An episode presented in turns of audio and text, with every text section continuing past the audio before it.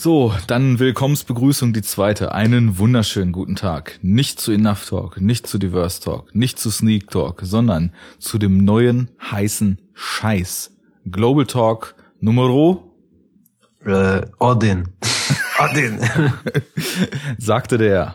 Fabian. Und hier ist der Arne. Guten Tag. Wir haben uns gedacht, wir machen mal was Neues. Es reicht ja nicht, dass wir schon drei verschiedene Formate im Feed haben. Jetzt kommt das vierte dazu, beziehungsweise das fünfte, wenn ich demnächst die Superhero Units auch bei uns noch mit reinschmeiße. Das soll erstmal einer schaffen. Fünf Formate im Feed. Wir wollen mal ein bisschen Abwechslung in unser Programm bringen. Und jetzt wird internationaler Film ausgecheckt und filmisch über die Welt gereist. Global sozusagen. Deswegen Global Talk. Wo sind wir bei der ersten Station? Fragt er mich. Fragte ich dich. Ähm, im, tief, tief im, tief im Osten. Und, äh, der nicht mehr vorhandenen Sowjetunion. Die ist es, genau. Und Ja, was haben wir geguckt in unserem ersten Ausflug, mit dem wir das russische Kino der noch 70er Jahre, ne? Ja, ja, ja. den Hörern näher bringen. Das Monster von einem Film fast drei Stunden lang und eigentlich auch, glaube ich, nicht unbedingt der größte Geheimtipp überhaupt. Ähm, aber wir haben geguckt Stalker. Oder Stalker. Stalker. Stalker. Sehr schön. Jetzt fällt mir gerade auf, ich habe es in der ersten verkackten Anmoderation gesagt, jetzt nicht. Es sollen ja auch gar nicht immer Geheimtipps sein. Wir Ja. wollen versuchen, aus verschiedenen Ländern weltweit so ein paar Filme zu finden, die vielleicht ganz gut in unser Programm passen und den ein oder anderen Hörer, der sich vielleicht bis jetzt relativ wenig mit Asien, mit exotischen Filmländern und so weiter, die man halt nicht so auf der Kette hat, so mit unserer typischen Hollywood-Sozialisation mal zu befassen. Und äh, ja, dementsprechend das erste Mal ist jetzt Russland dran. Wir sind auch gut vorbereitet, denn wir haben das Klischee Nummer eins Da. Da. Und zwar Den Akzent und natürlich den Wodka. Wodka. So, dann Boah. sage ich jetzt erstmal Prost, ne? Ja, Prost. Aber, oh warte, das kriege ich auch hin. So. Äh, Nastrovia natürlich. Nostrovia. Ah. Oh. Oh, der ist gut. Also meiner auch, aber schon fast ein bisschen warm geworden jetzt. Ja, bei uns am ganzen Gesabbel hier, bevor wir den Aufnahmeknopf gedrückt haben, kein Wunder. Also ich habe mich ich, richtig äh, vorbereitet. Du hast ja gesagt, du trinkst einen, der auch noch so entfernt damals der Sowjetunion Richtig, vielleicht ja. zuzurechnen ist. Jebruvka. Jabruvka. Mhm. Und ich trinke Aber- etwas, was ich vielleicht formell so erstmal gar nicht aussprechen kann. und nicht mal lesen kann, was es heißen soll. Ich habe mich nämlich richtig vorbereitet. Ich war heute in einem russischen Supermarkt und habe mir russische Teigtaschen mit Krautfüllung geholt. Habe mir Pyromeni. hm? Pyromeni. Nee, Nee? Pelmeni sind doch diese Nudeln, Nudelteig, Ach so, Hefeteig-Dinger ja. mit, mit Hack. Warte. Nee, das, also genau, das war jetzt missverständlich. Das war so wie so, so Teilchen vom Bäcker, nur halt frittiert, ne? Mhm. Kann ich natürlich auch nicht lesen, wie die heißen, weil es auch auf Kyrillisch dann da in dem Laden stand, aber die schmecken geil. Die habe ich mir öfter schon mal in der Mittagspause geholt. Und einen schönen Wodka, dessen kyrillisches äh, Emblem ich auch nicht lesen kann, aber hinten drauf steht Wodka Perepelka Classic Incredible Synergy of Classic Fortitude and Delicate Vodka Aroma. Manufacturing date and lot number are indicated on the bottle. Producer National Alcohol Company in der Ukraine. Das passt auch, weil da wurde, glaube ich, Stalker gedreht, ne? Nee, in, äh, in Estland, oder? Ja, okay. Ich dachte immer die Ukraine. Sei Also so ich-.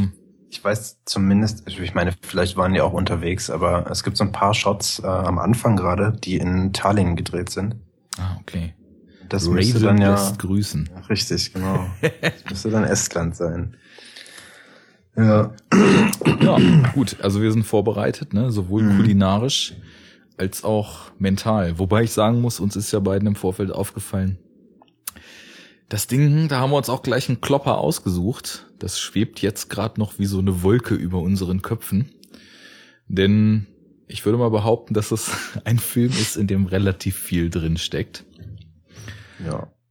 ja. Also ich, ich würde fast behaupten, es, dass ich kaum Filme gesehen habe, in denen irgendwie zumindest auf der Metaebene noch mehr drin steckt als hier.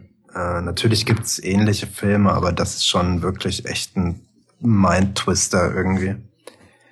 Was natürlich äh, nicht zuletzt auch an der fantastischen Vorlage episch. liegt, aber mh, hm. okay. können wir ja später nochmal drauf eingehen. Ja, das, das sollten wir tun. Ähm, ja, die Vorlage ist so ein Stichwort. Ähm, wie, wie war denn das bei dir überhaupt? Also wann hast du Stalker entdeckt? Wie kamst mhm. du auf Stalker damals? Und kannst du das Buch vorher oder ja, müssen wir vielleicht erstmal dazu sagen, ne? Also der Film ist von Andrei Tarkovsky, wo ich glaube ich sagen würde, dass das wahrscheinlich so einer der bekanntesten, wenn nicht der bekannteste russische ja. Filmemacher ist. Ja. Also ich würde sagen, das ist der bekannteste. Ja. Zumindest äh, für mich und auch für einige, die ich kenne, mit Sicherheit der bekannteste. Ja. Hm. Der äh, wann aus dem Jahr 79, ne? Also das ist schon relativ ja. alt. Äh, ja. Ich habe den, wann habe ich den, also dass wir ihn jetzt nochmal geguckt haben für den Cast, das war meine zweite Sichtung. Ähm, der ist ja auch echt lang, wie gesagt, also knapp drei Stunden. Und dazu auch nicht unbedingt leicht verdaubar. Äh, von daher ist es eigentlich echt ein Film. Ich meine, man könnte den halt noch so oft gucken, man würde immer wieder irgendwas Neues finden, aber er ist halt auch wirklich anstrengend. Ähm, aber dazu später auch mehr. Äh, ich habe den das erste Mal gesehen, ich glaube so 2007 muss es gewesen sein. Ja. Äh, und zwar bin ich halt durch das Game drauf gekommen, also durch ähm, Stalker. Ähm, auch so, ne? Mit den Punkten dazwischen. äh, ja, das, es muss so 2,6, 2,7 gewesen sein. Und dann äh, hatte ich halt irgendwann mal, weiß nicht, in irgendeiner Computerbildzeitung oder sowas gesehen, dass das ja irgendwie angelehnt ist an einen Film und der wiederum basiert auf lose auf einem Buch und so. Und weil das Spiel mich einfach so hart angemacht hat, habe ich mir halt den Film angeguckt und dann auch ähm, das Buch gelesen. Ja.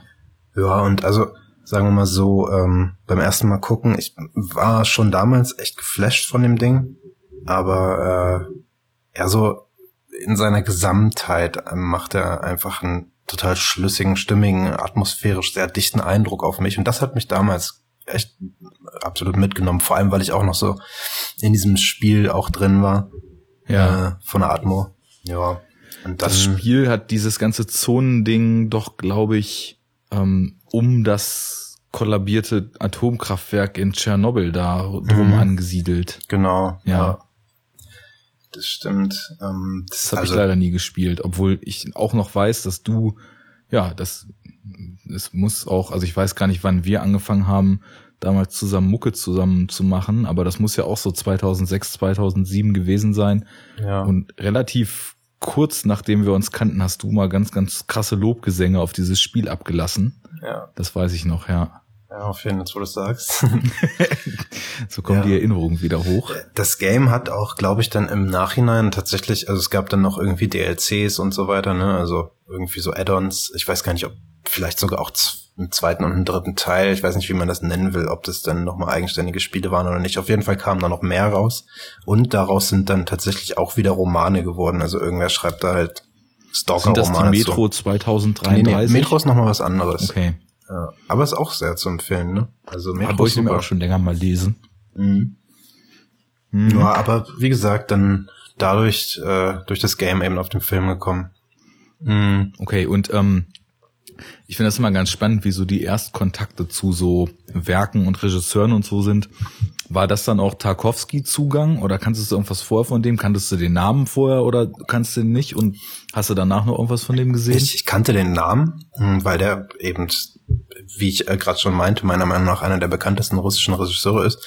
Und ich ja auch damals schon ziemlich filmaffin war. Und da hatte ich den auch schon ein paar Mal gelesen. Äh, aber eher im Zusammenhang mit, äh, mit Solaris, ne, weil äh, ich glaube, ich hatte das im ersten Cast auch, also im ersten, wo ich dabei war, mal erwähnt, dass ich ja ein großer Fan auch von Stanislav Lem bin und äh, allgemein so ne, von dieser alten Ost-Science-Fiction-Literatur. Und äh, der hat ja auch eben die Solaris-Verfilmung gemacht und die kannte ich äh, vorher schon. Mhm. Ja. Mal so vergleichsweise drauf gekommen nach der Soderbergh-Verfilmung oder völlig unabhängig wegen Lem? Wegen Lem einfach. Mhm. Ja, ich weiß, ich weiß gar nicht, von wann ist denn der Soderbergh. Ich glaube, ich habe den Original Tarkovsky sogar gesehen, bevor es den mit Clooney gab. Ah, okay, ja, dann, äh, ich glaube, der ist von 2001, 2, 3, 4, irgendwas den Dreh. Mhm. Den kenne ich übrigens noch nicht. Also ich kenne die Tarkovsky-Variante mhm.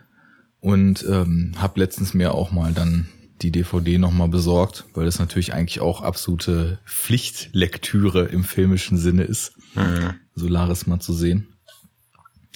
Ja, cool. Bei mir war das damals irgendwie so, als ich angefangen habe, auf Moviepilot so mehr aktiv zu sein.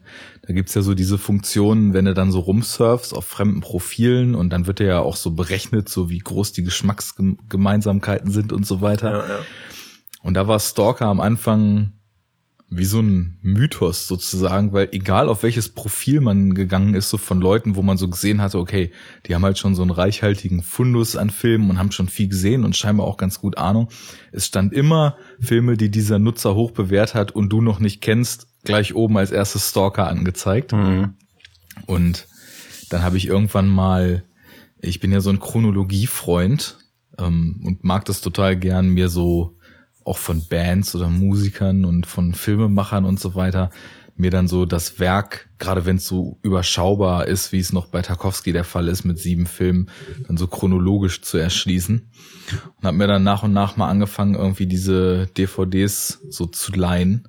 Ja. Ich war halt, habe halt damals noch keine DVDs oder so gekauft, sondern immer nur aus der Videothek geliehen und da war es halt für mich echt noch so, naja, ich, ich also das, was ich sehen kann, ist halt das, was ich, es in der Videothek gibt, ne? Weil so runterladen oder so habe ich halt nicht gemacht. Und ja, irgendwie dann so nach und nach so dran gekommen und habe dann halt irgendwie von Ivans Kindheit über ah, jetzt wieder Wortvergewaltigung Andrzej Rublov oder wie auch immer man diesen Film ausspricht. Andrei wahrscheinlich. And Andrei Rublev. Ein Plan. Der olle Freskenmaler auf jeden Fall. Mhm. Den dann gesehen, jetzt muss ich mal überlegen.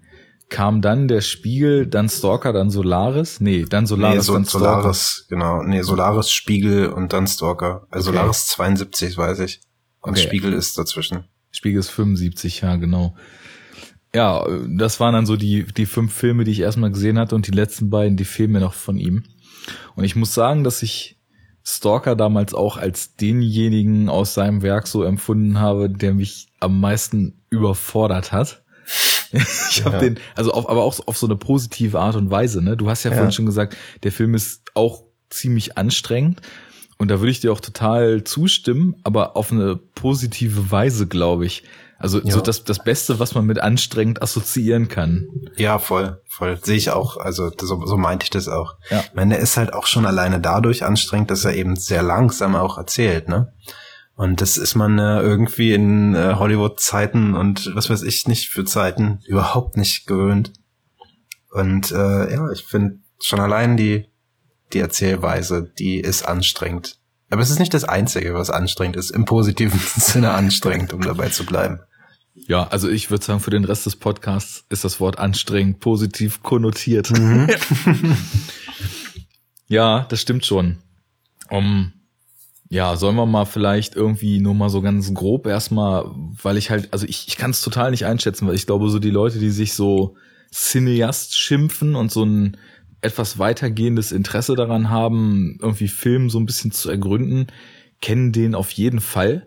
Auf der anderen Seite könnte ich mir halt auch vorstellen, dass es viele Leute gibt, die irgendwie, ach, was weiß ich, wenn, was weiß ich, sie noch jünger sind oder das Interesse für Film gerade so aufgekeimt ist oder so, dass man den halt irgendwie auch noch nicht kennt. Mhm. Ähm, mal so ganz grob umreißen, worum es da geht und dann ja. einsteigen. Ich glaube auch Stalker ist mm, ein Film, auch den man, selbst wenn man sich eben zu denen zählt, die du da gerade beschrieben hast, äh, ist Stalker ein Hindernis immer, was man so ein bisschen vor sich herschiebt, weil man ja, der Film, also man weiß halt schon im Vorfeld viel über den Film, einfach äh, was die Rezeption der anderen so angeht, ne? Jetzt nicht ja. über den Inhalt. Und ja, man, man hört halt immer dieses anstrengend, lang, sehr meta, äh, ne, wenig gesprochen, also äh, sowas irgendwie. Mhm. Ja. Vielleicht schiebt man ihn dann auch gerne mal vor sich her. Das, also, ne, man weiß, es ist Pflicht und äh, aber ja, ja das man kann wartet sein. doch. Mhm. Da, da gibt's ja auch mehrere Gründe. Also genau das alles, was du gerade sagst, das kenne ich auch, dass man so im Hinterkopf hat, also das ist bestimmt gut, aber man hört so lauter Sachen, die es einem so ein bisschen unheimlich erscheinen lassen, wie eben du gerade sagtest. Und dann gibt's, finde ich, auch noch diesen Effekt, wenn man so das Gefühl hat, jeder lobt so ein Ding in den Himmel. Und es gibt eigentlich kaum jemanden, der den dann gesehen hat und sagt, nee, das ist jetzt irgendwie totaler Mist oder mhm. ist, ist nicht so geil, wie alle sagen. Da entsteht so ein bisschen, so hatte ich es vorhin, glaube ich, auch formuliert, so ein Mythos drum. Und dann, dann schwebt so ein Film so ganz schnell auf so einer Wolke, wo man denkt, ja, und wenn ich den jetzt gucke, ich muss den ja irgendwie mögen, weil was ist denn, wenn ich den nicht mag? Was stimmt denn dann mit mir nicht? und das kenne ich zumindest auch, dass es so eine gewisse Form des Hindernisses noch bilden kann. Mhm. Also man muss sich daran trauen. Aber ich würde auf jeden Fall jeden Menschen, sofern er zum Beispiel mal Zeit hat, ausgeschlafen ist, ausgeruht ist und Bock hat, sich mal richtig äh, eine Dröhnung Hirnschmalz zu genehmigen, den Film auf jeden Fall anzusehen. Ja. Verfügbarkeit ist ja nicht so geil. Haben wir ja vorher auch schon drüber gesprochen. Es gibt irgendwie mhm. DVDs, die nicht unbedingt die beste Bildqualität haben. Und jetzt, wo ich gerade, äh, wo du meintest, fast drei Stunden lang, dachte ich, ach krass, ist der echt so lang? Das und ich weiß echt nicht, ob diese DVDs, ob da vielleicht sogar noch Segmente sogar fehlen. Weil mhm. ich habe den immer so als zweieinhalb Stunden in Erinnerung gehabt und in der IMDb steht zumindest zwei Stunden 45. Mhm. Also ich äh, bin mir relativ sicher, dass ich den ähm, jetzt bei der Zweitsichtung, also bei der ersten weiß ich es echt nicht, weil es ja schon knappe zehn Jahre her ist. Aber den, den ich jetzt neulich geguckt habe, der war auch so lang, 2,45. Hm, und ich hatte diese, wie gesagt, diese Laser Paradise oder Laser Disc, wie auch immer, Version. Okay, ich wir, die, ja. kennen wir dieselbe, ja. Gut, dann ist vielleicht, also kann natürlich auch sein, die Laufzeit in der IMDb, das ist natürlich dann irgendwie Kino Frame Rate. Da mhm. gehen dann ja auch noch mal ein paar Minuten ab, wenn das in der DVD dann irgendwie ein Frame pro Minute mehr hochskaliert sind. Das sind ja auch zwei Minuten pro Stunde und bei drei ja. Stunden dann auch schon wieder sechs Minuten oder so, die da flöten gehen. Ja, ja. Gut, dann gehen wir mal davon aus, dass wir den beide ganz kennen. Mhm. Ja, dann äh, ran an den Speck. Worum ja. geht's in Stalker? Worum geht's? Erstmal, äh, ich, ja. Anfangen. Ich Wo, ich, wie, was, wer? Ich trinke erst nochmal einen Wodka. Mhm. Ja, okay, dann mache ich mit. Okay. Auf das war dann auch, wenn wir beim äh, tief intellektuellen Kern des Films angekommen sind, beide besoffen sind und kein gerades Wort mehr rauskriegen. Dabei wollten wir doch eigentlich erst zu Transformers saufen. Mhm. Prost. Oh, Prost. Ich glaube, äh, mich zu erinnern, dass bei Stalker bei dem Game hm, man gegen äh, die radioaktive Verseuchung, die der Körper so nach und nach irgendwie erlebt, äh, Wodka trinken muss. das ist natürlich richtig gut. ja. Äh, vielleicht hätte den Tarkovsky auch gebraucht, denn mhm. ich weiß nicht, ob du es weißt. Ja, doch. In diesen, in diesen, äh, ja, wie soll man sagen, Industrieruinen und chemisch verseuchten Landschaften, in denen der Film gedreht wurde, hat er sich ja im Endeffekt so vergiftet, dass er dann sehr, sehr früh später an ziemlich miesen Krebsformen mhm. gestorben ist. Ja. Und auch die Schauspieler sind ja später krank geworden, die damit ja, gemacht ja. haben. Seine Frau, glaube ich, auch. Ja, genau, die ist auch gestorben, glaube ich, mhm. davon. Ne? Wobei ich ähm, auch eben in Vorbereitung auf den Cast jetzt nochmal in der, äh, in der Wiki ein bisschen rumgelesen habe, was ja jetzt nicht irgendwie beste Quelle ist, aber äh, da stand, dass man immer lange angenommen hat, dass er äh, sich da eben seinen, seinen Krebs äh, abgeholt hat. Ja. Was aber wohl nicht stimmt. Äh, zumindest stand das in der Wiki, äh, als ich da nochmal reingelesen habe. Bei den anderen wohl schon. Da ging's äh, auch um das, das, was war denn das? Irgend so ein, oh Gott, ich habe es vorhin noch gelesen. So ein Chemiewerk halt, ne, wo sie eben ja, da genau. Wasser rumgeplanscht haben. Das, das sind ja diese Szenen, da kommen wir dann später zu, wo sie dann mhm. wirklich in diesen schaumig verseuchten Tümpeln da rumplanschen ja. und sich auch für die Szenen so richtig darin wälzen. Mhm. Und äh, ich meine, so Chemical Waste, ne, wir haben alle den Toxic Avenger gesehen. wir wissen, was dann passieren kann. Also das kann ja schnell mal irgendwie hochmutagene Wirkung oder so auch aufs Erbgut haben und ratzfatz muss ja auch nicht sofort passieren, ne? Aber sowas schädigt ja irreversibel und ja, ja bei ja. ihm hat es dann noch sieben Jahre gedauert. Also er ist 86 gestorben. Ja. Äh, kurz nach Tschernobyl dann auch, ne? Also er ist, glaube ich, im Dezember 86 gestorben. Oh Mann. Ja. Völlig mhm. vereinnahmt von der Zone. Mhm. Komplett. Gut, ja, okay. Komm, wir haben jetzt hundertmal von der Zone gesprochen. Lass uns doch die Hörer mal drüber aufklären, was die Zone ist. Ja, ähm, ich muss immer auch ein bisschen probieren halt, weil ich das Buch auch zweimal gelesen habe, äh, das ja. auseinanderzuhalten, wie jetzt genau was wo dargestellt wird. Aber ich helfe dir zur Not, weil ich habe das Buch nämlich gerade vor einem Monat oder anderthalb gelesen. Ah, okay. Das ist noch recht präsent. Mhm es fängt schon bei der Einleitung an. Also der Film fängt ja mit, äh, mit Text an, ne? wenn ich mich ja. nicht ganz irre, wo eben die Zone kurz irgendwie mal abgehandelt wird. Ähm, und ich weiß nicht mehr, was der Grund war. Nee. Der Film also Außerirdische waren im Meteor. Genau, und Außerirdische waren es im Buch, ne? Genau. Äh, ja. Vermuteterweise, ja. Genau, ja. Mhm.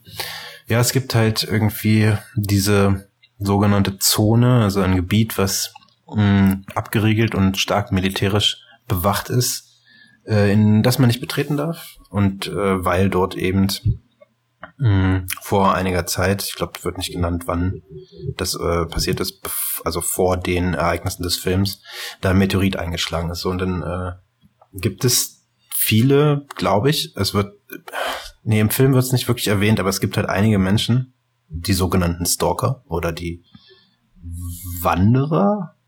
Was sagen sie denn im Deutschen? Auch Stalker. Aber sprechen ja? das so schön nach alter Synchro, wo englische Wörter immer deutsch ausgesprochen werden. Die Stalker. Stalker. Ja. Ja, ja diese... sind auch Stalker. Nee. Also es kommt auf die, äh, kommt auf die Übersetzung an, von okay, wann die ist. Ich, dann, ich, ich kenne die Übersetzung aus den gesammelten Werken der Strugatskis, mhm. die irgendwie überarbeitet nochmal vor vier, fünf Jahren rausgekommen sind. Ja, okay. Und ich habe eine ältere, auch ja, okay. eine Surkamp, eine ältere eine Einzelausgabe. Und da sind es, ähm, sind auch nicht die Wanderer, aber äh, Schatzsucher, glaube ich, ne? Ich glaube, sie werden Schatzsucher genannt. Würde ja auch jeden, Sinn machen. Also ja, zumindest in Buch. Bezug auf die Buchfassung, ja. genau. Mhm. ja, im Film haben wir eben dann auch den Stalker, den wir relativ flott kennenlernen äh, der mm, auch einfach, glaube ich, nur Stalker genannt wird im Film. Man lernt seinen Vornamen oder überhaupt seinen Namen nicht wirklich kennen. Der äh, gegen Geld Leute in diese Zone bringt, wenn sie da unbedingt rein wollen. Und es gibt da in dieser Zone, so will es irgendwie die Sage, einen Raum, der demjenigen, der sie, äh, diesen Raum betritt, äh, alle Wünsche erfüllt. Die sogenannte, glaube ich, Wunderkammer. Zumindest heißt das Drehbuch so, da kommen wir auch später nochmal drauf. Ähm, ja, und der Stalker ist jemand, der sich in dieser Zone halt, die da so ihre Tücken aufweist, äh, sehr gut auskennt. Und ähm, er, er weiß, wie man reinkommt, er weiß, wie man an dem Militär vorbeikommt, beziehungsweise, was heißt er weiß, aber er, er hat es schon ein paar Mal gemacht und äh, bringt deshalb eben Leute da rein und auch wieder raus. Ähm, ja. Und jetzt muss ich überlegen, ob es irgendwie noch irgendwas gab, was jetzt Buch war oder Film. Ich glaube, nee, mehr ich kann ja mal, erfährt kann ja mal kurz nicht, ne? übernehmen. Ne? Also im ja. Film ist es dann eben so, dass er, nachdem er, der Film beginnt damit, wie er in seinem Bett aufwacht und ja. sehr nachdenklich und in sich gekehrt wirkt und dann in einer Bar zwei Typen trifft, einen Wissenschaftler und einen Autor. Und die beide haben bei ihm halt quasi gebucht, so diesen Trip in die Zone zu dem Zimmer. Mhm. Und ja, mit denen macht er sich dann auf den Weg. Und es ist irgendwie total witzig, weil wenn man jetzt einfach nur so den Plot beschreibt, dann könnte man jetzt sagen, okay, und dann gehen sie halt los und haben mit so ein paar seltsamen Phänomenen vermeintlich zu tun auf dem Weg, kommen am Militär vorbei, kommen in der Zone an gehen zum Zimmer, überlegen eine Weile, man sieht gar nicht wirklich, ob sie reingehen oder nicht und dann sind sie wieder draußen und das ist der Film vorbei. Aber äh, da steckt dann ja doch schon, obwohl das halt die Rahmenhandlung ist, ein bisschen mehr drin. Mhm. Und ja, wie, wie, fangen wir an? Also, mhm. du hast glaube ich den Anfang gerade nicht komplett bekommen, weil ähm, er wacht auf und er liegt im Bett mit seiner Familie und das ist relativ wichtig. Äh, liegt im Bett mit, mit seiner Frau und seiner Tochter, ne? Ja. Und äh, und da ähm, weiß er ja schon, dass er in die Zone geht. Äh, also das, er trifft sich dann mit den beiden in der Bar, aber nur um dann halt loszugehen. Also das war schon ja, vorher. Ja, klar, klar, das ist genau. der Plan, genau. Ja, und ähm, so wie man dann halt relativ schnell irgendwie mitbekommt in der ersten Szene, weil seine, er steht dann eben auf, zieht sich an, seine Frau wacht auf und äh, meckert ihn dann halt irgendwie an, so von wegen, ja, du willst schon wieder in die Zone gehen, du hast doch gesagt, du machst es nicht mehr und so, ne? Äh, das ist ja so, wie es eigentlich losgeht, also schon mit diesem Konflikt in der Familie halt. Ähm, mhm. Und äh, man sieht ja auch die beiden, äh, die drei leben da in relativ ärmlichen Verhältnissen und, und allgemein ist, ist so das, was man von der, von der Welt außerhalb der Zone sieht am Anfang in dem Film, alles sehr, sehr ärmlich, sehr trist, sehr runtergekommen und ja, da, da kann, muss man eigentlich auch schon wieder erwähnen, dass halt, also direkt aufs Technische gehen, dass all diese Anfangsszenen eben in, in so einem Sepia-Schwarz-Weiß-Ton gehalten sind, ne? Ja. Mhm. Es ist halt total wichtig. Ich meine, man, man muss halt irgendwie, ich würde so gerne probieren, das auseinanderklamüsert zu betrachten, aber es ist halt gleich so wichtig. Ne? Ja, absolut, äh, weil, also man kennt das ja von Tarkovsky-Filmen, wenn man andere gesehen hat, dass teilweise einfach nur aus Materialnot, man hat ja damals nur mal auf Film gedreht und in der Sowjetunion war nun Filmmaterial auch nicht unbedingt äh, an jeder Ecke zu kriegen. Erst recht nicht, wenn man dann äh, sich da schwer erkämpfen musste, diese Filme überhaupt drehen zu dürfen. Und zum Beispiel in Solaris äh, wechselt das ja zwischendurch einfach relativ beliebig. Ja. Aber in diesem Film halt nicht. Denn wie du schon sagst, der Anfang ist Sepia und das Ende ist auch wieder Sepia. Aber halt nicht ganz. Und ich glaube auch, dass diese Farbkodierung extrem krass mit dem, mit dem Inhalt verknüpft ist. Ja. Und äh, weil nämlich, als die in die Zone kommen, wird's halt plötzlich zu einem Farbfilm. Vorher ist es halt ein Sepia-Film. Und, ja, und man äh, gewöhnt sich auch schon so dran, ne? Weil so diese Einleitungsszene, bis sie dann halt wirklich in der Zone ankommen, geht ja schon so 30, 35 Minuten, würde ich mal behaupten. Ja, schon. Ja, und man, man ist dann schon so vollkommen eingelullt irgendwie in dieses Sepia äh, Farbgebungskonzept, was er da an den Tag legt. Also es ist ja, ne? Ja, es wird halt dadurch auch sehr fremd, ne? Die Welt so. Also dadurch, ja. wie du gerade schon meintest, ist es halt total ja runtergekommen, wirkt alles sehr verfallen eigentlich schon. Ja. Wo man dann, sobald sie in der Zone angekommen sind, nochmal eines Besseren belehrt wird, was wahrer Verfall ist. Hm. Denn wie die aussieht, ist ja auch eigentlich nochmal der absolute Hammer. Naja, und äh, ja, das, das, das hat, kriegt so ein, ich weiß auch nicht, wie man es sagen soll, traumartigen, surrealen Anstrich dadurch eigentlich schon direkt, ja, oder? Ja, total. Ist auch so, also für diejenigen, die es jetzt noch nicht gesehen haben, ich finde, man kann es halt krass vergleichen mit dem, was äh, David Lynch später dann gemacht hat, ne? Also äh, die, die Anfangsszenen von Stalker erinnern mich halt krass an Eraserhead und auch dolle an, an Blue Velvet, die, die Szenen da in der Industrie halt, ne? Oder war das Blue Velvet? Ja, doch, Blue Velvet. Das ist, äh, nee, die, also die Szene in der ganzen Industriekulisse in Schwarz-Weiß, das Eraserhead. Ja, aber es gibt doch sowas ähnliches auch nochmal in Blue Velvet mit, mit äh, hier fucking Frankie und so. Ja, das, das ist Blue Velvet, ja. Ja, ja ne, so ungefähr. Aber Eraserhead noch ein bisschen mehr. Ich könnte mir vorstellen, dass Lynch sich da, also wenn er den kannte, schon ja. auch ein bisschen orientiert hat. Aber ja. Mit Blue Velvet egal. jetzt meinst du? Nein, nein, mit, mit Eraserhead. Der ist ja nach. ist aber, ist aber älter. Nee, ist der nicht nach Stalker? Nee, nee. Eraserhead ist schon, soweit ich weiß, äh, also entweder im selben Jahr oder Anfang der 70er so, sogar erschienen und den hat er ja vor allem auch sieben Jahre produziert. Ach ja, stimmt. Ja, ja. ja. Okay, gut. Habe ich Schwachsinn erzählt. Egal. Nee, aber das, aber das macht nichts, weil der Vergleich ist total gut, finde ich. Weil in beiden Filmen wirken Menschen in eine Welt geschmissen, die sich überhaupt nicht wie unsere anfühlt, mhm. sondern so total realitätsentrückt und so eine gewisse Form der Beklemmung irgendwie auslöst. Also in, in beiden Filmen wird uns eigentlich suggeriert, das ist irgendwie eine, eine sehr, sehr pervertierte Form von der Welt, in der wir leben. Aber durch diese Industriekulissen und ja, dieses, diese, auch die Klangkulissen und den Verfall und so weiter, den man da miterlebt, kriegt es halt so einen ganz anderen Anstrich. Also deswegen äh, auch gerade so mit mit den Farbkodierungen und so weiter, das das passt schon ziemlich gut zusammen und mit dem körnigen Look und so. Mhm. Das das geht schon. Ich weiß gar nicht, wo du gerade den Soundtrack ansprichst. Ähm ob der, findet der schon statt am Anfang oder steigt der auch erst später ein? Weil ich habe irgendwie, wenn ich jetzt an diese Bar-Szene denke, direkt am Anfang, wo sie sich eben treffen, äh, bin ich der Meinung, da läuft keine Musik. Und auch dann, wenn sie irgendwie losfahren mit diesem Jeep und halt vor dem Militär sich so dieses Katz-und-Maus-Spiel halt äh, mit denen liefern, dass da auch keine Musik ist.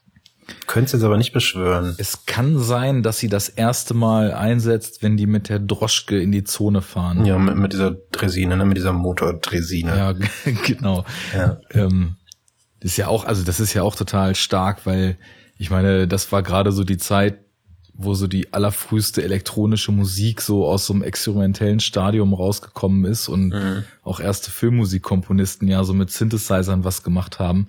Und der Score ist halt auch total krass, ne? Also ja, der ist super.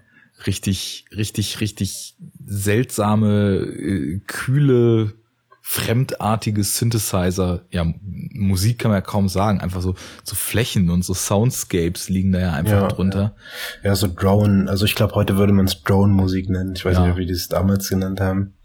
Aber der, äh, der Komponist hat auch äh, für Solaris schon die Musik gemacht. Mhm. Das, ähm, das weiß ich noch. Ansonsten hat, war der, glaube ich, auch eher Musiker und nicht jetzt unbedingt nur für Filme. Äh, ich, ich weiß nicht mehr, wie er heißt. Ich müsste mal gerade nachgucken. Aber ist ja auch egal. Auf jeden Fall sehr, sehr interessant. Or to say the least, würde ich mal sagen. Also ich kann mir das auch einfach so anhören. Aber Absolut. Ich meine, ich bin sowieso großer Ambient-Fan. Mhm. Und äh, alles, was so irgendwie auch entfernt an Ambient erinnert. Also, ich weiß nicht äh, wenn man sich jetzt irgendwie Musik aus diesem oder dem letzten Jahr anhört, bestes Beispiel irgendwie diese Grey Area Crew um ASC und so, mhm. was die halt machen, da steckt halt auch unheimlich viel von diesem fremdartigen, strangen, kühlen, ambient, ich nenne es jetzt mal Weltraum-Vibe drin, wobei ja. Weltraum-Vibe wahrscheinlich dann eher zu Solaris passt, aber dieses ich weiß nicht, mir fällt da kein deutsches Wort ein, dieses so alienating, wie würde man das auf Deutsch sagen? Befremdlich wäre, glaube ich, das, was dem am nächsten kommt. Ja. Und, ja. und das, das trifft da total gut zu. Ja, also ich glaube, wir, wir können so festhalten, du, du merkst direkt innerhalb der Inszenierung, dass hier ganz, ganz stark übers Audiovisuelle so Stimmungen erzeugt werden. Die Kamerafahrten sind ja auch total stark. Ja, du hast ganz, krass. ganz oft so ja, so, so Fahrten, die so ganz starr in eine Richtung gehen, aber auch die Kamera bewegt sich teilweise seitlich oder so und endet dann immer mit, ja, nicht unbedingt einem Close-up, aber doch einem, einer formatfüllenden Aufnahme des, des Kopfes einer der Figuren, mhm. die dann teilweise auch schon so, so, so fast äh, vierte Wandmäßig in dich selbst hineingucken, so während du den Film schaust. Mhm. Und das ist mir dieses Mal halt total stark aufgefallen. Du kriegst irgendwie gleich das Gefühl, das wird ein Film, der so an dem Inneren seiner Figuren total interessiert ist, weil diese Kamera halt, ich habe das Gefühl, die geht bei den Figuren ganz oft so ein, gerade bei diesen Fahrten so ein Stückchen zu nah ran. Mhm. Und dann, ja, das, also man hat so ein, so ein Kontakt und so ein Verhältnis zu den Figuren. Irgendwie ja. dadurch. Ja, es, also Tarkovsky ist ja auch irgendwie für seine, sagen wir mal, recht extravagante Inszenierung auch irgendwie der Szenen bekannt, ne? Mhm. Der, ähm, ja, also auch so, so, so ein bisschen Konventionen hm, vernachlässigend teilweise das halt haben möchte. Ja. Ne, wo dann auch Sachen eben beschnitten werden und sowas, was, was manche oder viele nie machen würden irgendwie. Dass du halt weiß ich nicht, in der totalen dann trotzdem noch die Füße halt abschneidest von irgendeinem Charakter oder so. Mm, das, das ist natürlich alles Absicht, was da passiert, so weird es auch manchmal irgendwie wirkt, weil es halt diesen, wie ich schon meinte, nicht so wirklich den Konventionen, die man jetzt kennt, aber auch damals kannte, entspricht und das, das, das fügt alles nur irgendwie noch mehr, noch mehr Substanz zu diesem eh schon befremdlich wirkenden Gesamten hinzu. Also da, da ist einfach alles eigenartig. So, das ja, genau. ist das Erste, was man so merkt, finde ich. das passt. Also das ist so eine, wenn du meinst Substanz, dann passt das, aber das ist irgendwie so eine, so eine emotionale Substanz. Also dadurch, wie es gemacht ist, also hast du das Gefühl, dass er, er erzählt irgendwie immer so Gefühle mit. Auch wenn mhm. vielleicht gerade so jetzt, ich halt, halte das sowieso immer für total problematisch, wenn Leute sagen, es passiert nix bloß weil halt Leute im Film gerade nicht von A nach B hetzen, um Probleme XY zu lesen. Mhm. Und ich glaube, da ist Tarkovsky das beste Beispiel, weil in den Filmen passiert auch, wenn nach Hollywood-Maßstab gerade gar nichts passiert, passiert halt unheimlich viel. Also in einem selbst, ne? Und ja. wir haben das ja vorhin schon gesagt, es ist irgendwie, ja, es ist anstrengend, deswegen halt auch, weil du immer du bist halt total, obwohl der Film einen so, so einlullen kann, äh, bist du irgendwie immer mit den Gedanken, ja, du setzt im Film an und entwickelst dich in eine ganz eigene Richtung und merkst plötzlich, ey, ich, also mir geht es zumindest so, ne, dass du, du kriegst irgendwie gar nicht mehr so richtig was mit, weil du plötzlich anfängst, an irgendwelchen Themen rumzudenken und ja, so. Ja, voll. Ich habe aber auch das Gefühl, dass der Film oder Tarkovsky dir dafür halt auch Platz lässt. Also das ist halt, gewollt auch, würde ich das jetzt. ist es eben, ja. ja würde ich so empfinden. Ich, ich frage mich halt, oder ich probiere mich zurückzuerinnern, wie das war, als ich ihn das erste Mal gesehen habe, als ich halt auch das Buch noch nicht kannte. Und weil das Buch einem natürlich nochmal extra Denkanstöße auch ein bisschen noch mit auf den Weg gibt. Und ähm, so ging es mir jetzt bei der Sichtung, dass ich dann halt auch, wie du schon gesagt hast, man schweift halt ab. Der Film ja. lädt einen dazu ein, abzuschweifen. Ja. Und äh, ja, wenn man eh schon so unterfüttert ist in dieser Richtung mit dem Material auch noch des Buches, dann sowieso.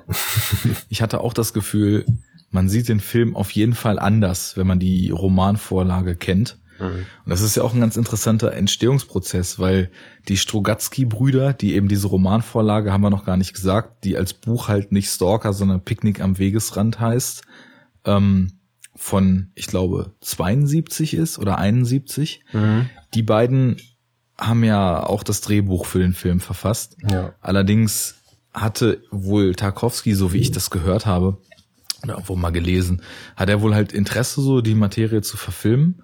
Und dann haben die halt angefangen, ihr Buch einfach in ein Drehbuch umzuwandeln. Und er war halt nie zufrieden. Er meinte, er will halt ganz andere Schwerpunkte setzen.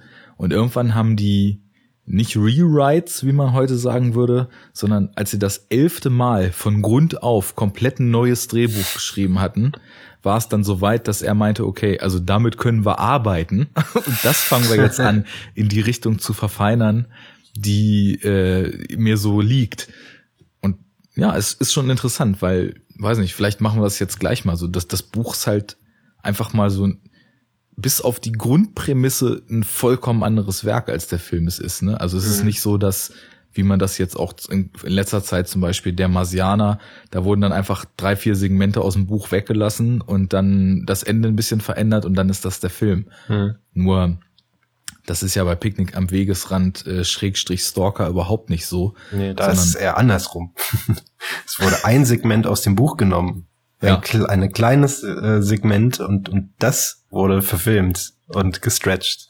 Ja. Ähm, ja, ist echt ganz interessant. Ich, wenn ich mal überlege, so, also im Buch, jetzt im Film haben wir ja tatsächlich den, den Fakt, dass die Handlung so ungefähr an einem Tag spielt. Also die gehen ja. an einem Tag los und kommen am nächsten Morgen, glaube ich, dann wieder, oder?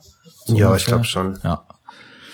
Und im, im Buch ist es ja ganz anders. Also ich meine, es ist ein total krasses Buch.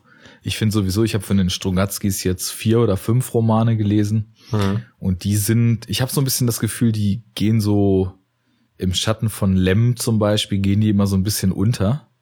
Mhm. Aber sind halt einfach auch fantastische Autoren. Ich mag halt so, dass, ich weiß nicht, ob man es diesen russischen Stil nennen kann, dass es so ein bisschen derb geschrieben ist. Ja, ich so, glaube, das darf man schon sagen. Ja, so, ja, sehr, die Figuren sind halt sehr ruppig, sehr schroff, äh, sehr direkt, ne? Mhm. Und das, das liest sich halt irgendwie schon so ganz schön weg. Aber thematisch ist es ja total anders. Das erstreckt sich ja über Jahre und ja, was würdest du denn sagen, was, wenn man das jetzt so vergleicht, ne? Also falls du das zusammenkriegst, mhm. worum, also wir haben jetzt gesagt, im Buch gehen sie in die Zone und zurück, aber das ist ja nicht das, worum, äh, im Film meine ich, das ist ja nicht das, worum es eigentlich geht. Ich würde sagen, ja. es geht natürlich um ganz andere Sachen, ne? Also Plot ist ja hier nicht Story und nicht, nicht Inhalt. Ja. Und wenn wir das mal so aufdröseln, worum geht's im Buch, worum geht's im Film? Ja, also, uh, ja, ist schwer, aber also ich komme ja mit Scheiß um die Ecke noch. äh, nee, die, also die Strugatskis sind halt, wie du schon sagst, definitiv fantastische Literatur, ne, wie man es damals auch immer noch genannt hat, Science Fiction, wie du es möchtest. Sie haben aber auch immer einen gewissen, ich würde es Märchenansatz nennen, irgendwie in ihren Büchern. Ich habe auch, äh, ich weiß gar nicht, wie viele Strugatsky-Bücher ich gelesen habe.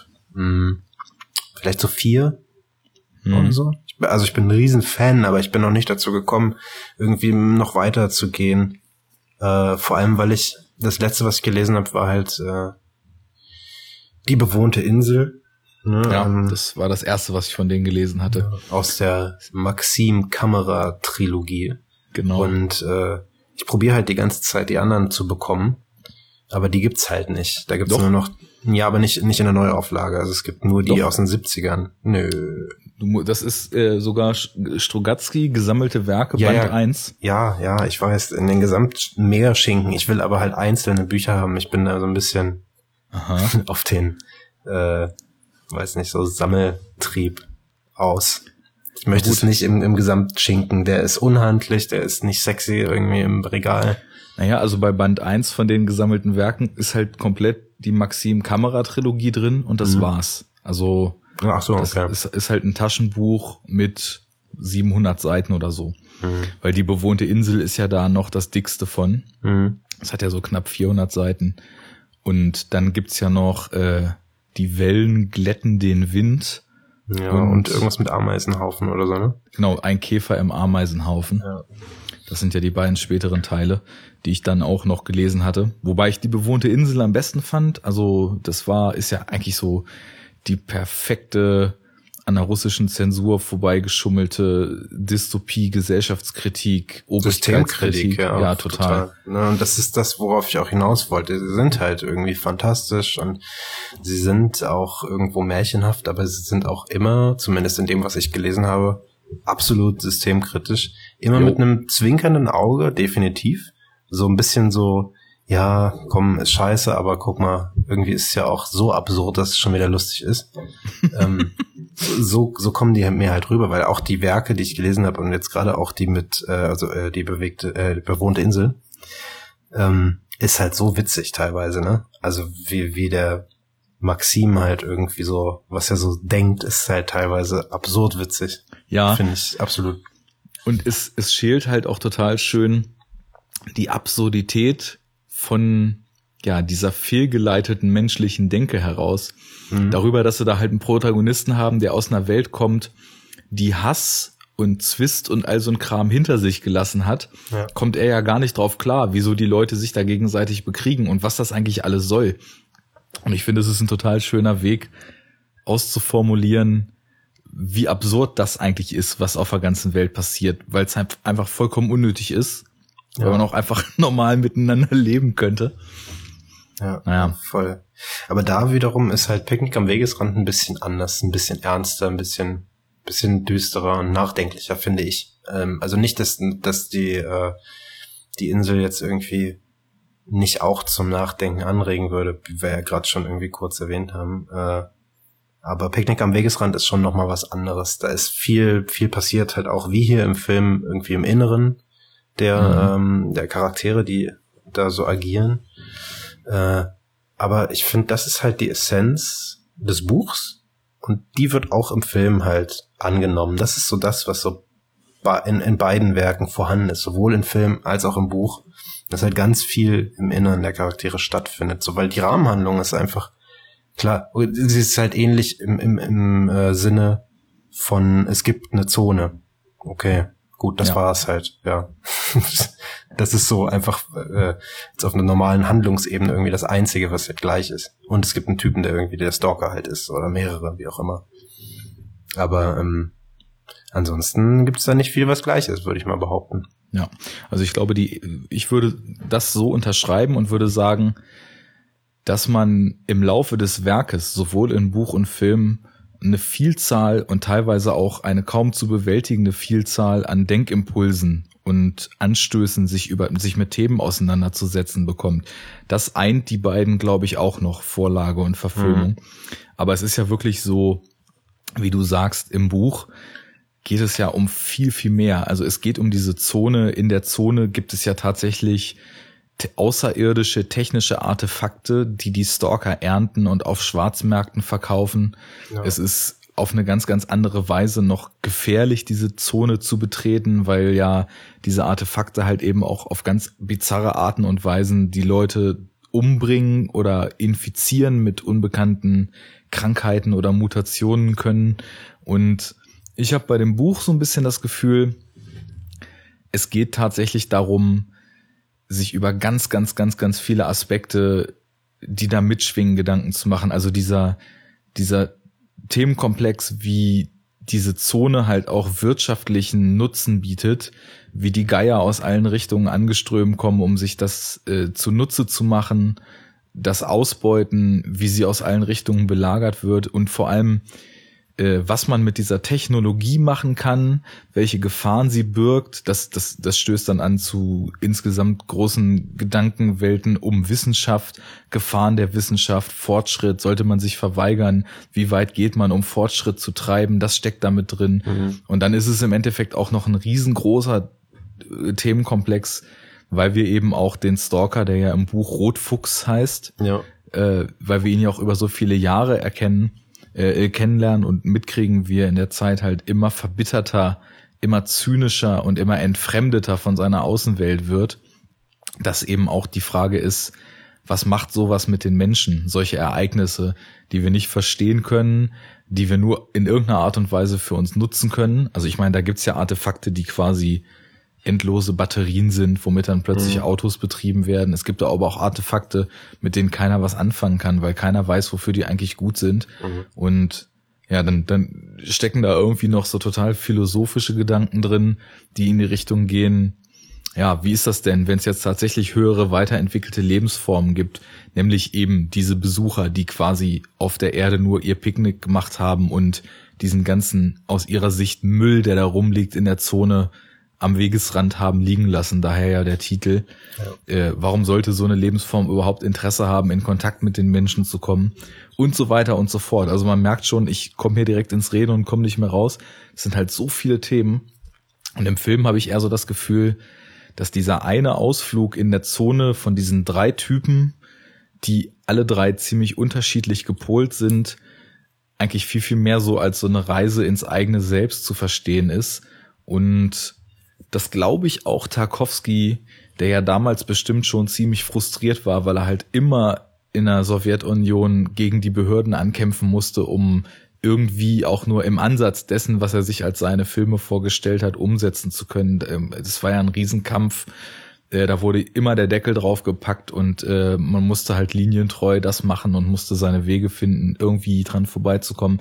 Mhm. Dass er, glaube ich, auch so metamäßig über die Kunst an sich extrem viele Themen da so eingeflochten hat. Ja, sollen wir vielleicht mal ein bisschen äh, drüber plaudern, was das eigentlich für drei Typen sind, die da in die Zone mhm. gehen. Ja, klar. Fällt dir zu den Büchern noch was ein? Äh, ja, ja, also einiges, aber da können wir später, später nochmal irgendwie. In viereinhalb Stunden kommen wir nochmal genau. auf die Bücher zurück. Aber äh, falls wir nicht mehr drauf zurückkommen oder es uns sparen, das Buch ist auch auf jeden Fall eine absolute Empfehlung. Wer es nicht mhm. kennt, muss es lesen. Es ist auch nicht äh, sonderlich lang, sind so, ich weiß nicht, vielleicht 200 Seiten oder so. Ja, ne? Ziemlich genau, glaube ich sogar. Äh, lohnt sich, lohnt sich wirklich. Also ist eins meiner Lieblingsbücher, die ich so in all den Jahren gelesen habe. Hat sich, glaube ich, bei mir auch direkt äh, in so eine imaginäre Rangliste aufgeschwungen. Mhm. Ja, ich würde jetzt auch nicht sagen können, wo in meiner Rangliste, da sind zu viele, aber es ist definitiv so eines der Bücher, das mich am meisten irgendwie beschäftigt hat. Von denen, die ich halt gelesen habe.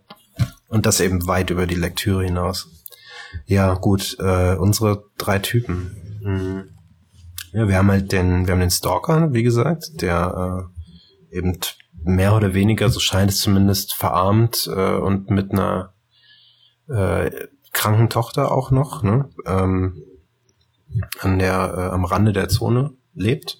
Wir haben den, äh, den Schriftsteller, der, wenn ich das richtig in Erinnerung habe, ein bisschen desillusioniert und uninspiriert ist und, und sich eben von dieser Wunderkammer halt Inspiration beziehungsweise ja doch, also neue, weiß ich nicht, eine neue Schaffensperiode irgendwie wünscht, so dass das, was, was er möchte.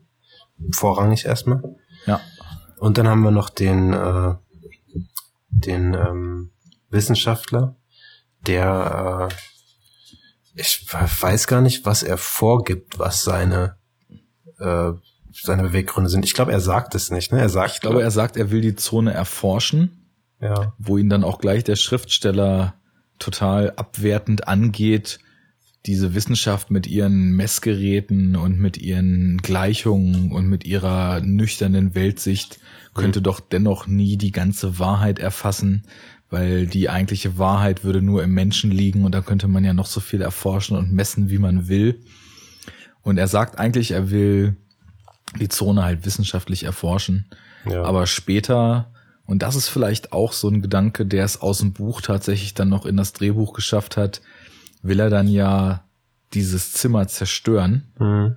Und weil er eben sagt, wenn jeder Depp da reinlaufen kann und seinen tiefsten Wunsch erfüllt bekommt, äh, wo landet dann die Welt in einigen Jahren? Mhm. In was für ein Chaos stürzt die? Und er hat ja dann irgendwie da, ich weiß gar nicht, ob irgendwelche Vorgänger von ihm diese Bombe da schon mal in diesem einen Gebäude deponiert haben und er sammelt die jetzt auf und ruft dann aus der Zone per Telefon seinen Kollegen an. Das ist so weird. Das ist so strange. Ja. Ja. ja das sind so die drei. Im, im äh, Buch, also das, wie ich schon meinte vorhin, ähm, wo, wo sie sich ja eigentlich nur an diesem einen Segment eben bedient haben, nämlich dieser äh, ja alle Wünsche erfüllenden im Buch Kugel, ne, die goldene Kugel. Das ist die goldene Kugel, genau. Bedient haben. Äh, auch wo, wo der Stalker, also äh, der Rotfuchs oder Roderick, ähm, so heißt er, glaube ich. Roderick Schuchart. Genau. Äh, Weil es ja auch in Kanada spielt im Buch, ne? Das ist auch so ein schöner Kniff.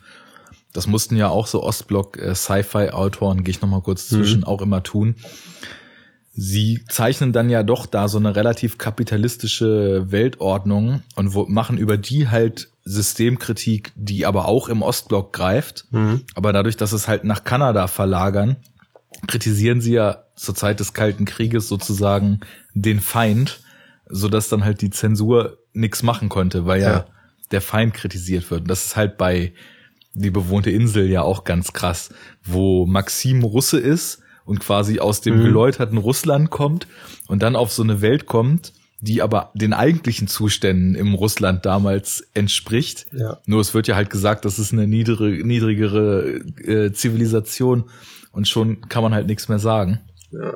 Finde ich sehr gut. Er heißt auch, glaube ich, im Original nicht Kamera, ne? Also ganz am Anfang. Der wurde dann irgendwann umbenannt. Also er hatte auch noch einen durchaus russischeren Namen. Ja, genau. Der mir jetzt aber wirklich nicht einfällt. Also keine Ahnung. Da ist auch zu lang her für mich. Äh, ja, gut. Dann, was haben wir? Die beiden. Ich meine jetzt schon seine, seine beiden Leute, die er mitnimmt, seine, seine Kunden sozusagen, die der Stalker mitnimmt, könnten ja unterschiedlicher nicht sein. Ne? Die stehen für so zwei Welten auch. Das, Absolut. Der, der, der, ja, kalt ist das falsche Wort, aber der, der klare, der strukturierte, der trockene, ich glaube, das ist vielleicht so ein bisschen dieser Ansatz einer, also ich glaube sogar mit dem Stalker, also um den noch mit reinzunehmen in das, worauf du jetzt, glaube ich, hinaus willst, mhm. es ist die rationale gegen die glaubende, das wäre dann der Stalker, ja. gegen die, nennen wir es mal, poetische Weltsicht, und mhm. das wäre dann, oder romantische Weltsicht, und das wäre der Schriftsteller. Ja, genau, darauf wollte ich hinaus, ja. Die haben wir da halt, ne? Die kommen da an mit ihren wünschen oder auch nicht, weil der Stalker, das haben wir glaube ich noch nicht gesagt, er will ja nicht äh, in die in die Kammer. Er sagt es auch von Anfang an, glaube ich, dass er da nicht reingeht. Das ist halt, dass er das auch nie wollte und er auch schon hätte machen können und so. Er war da ja auch schon. Ja, er sagt ja, Stalker dürften nicht rein. Das ist ja sowieso ganz interessant. Nein, aber sagt er das? Also ja, er ja. hat ja diesen, wie heißt das, Schuppendingens-Typ? Wie heißt er denn? Sein Lehrmeister sozusagen.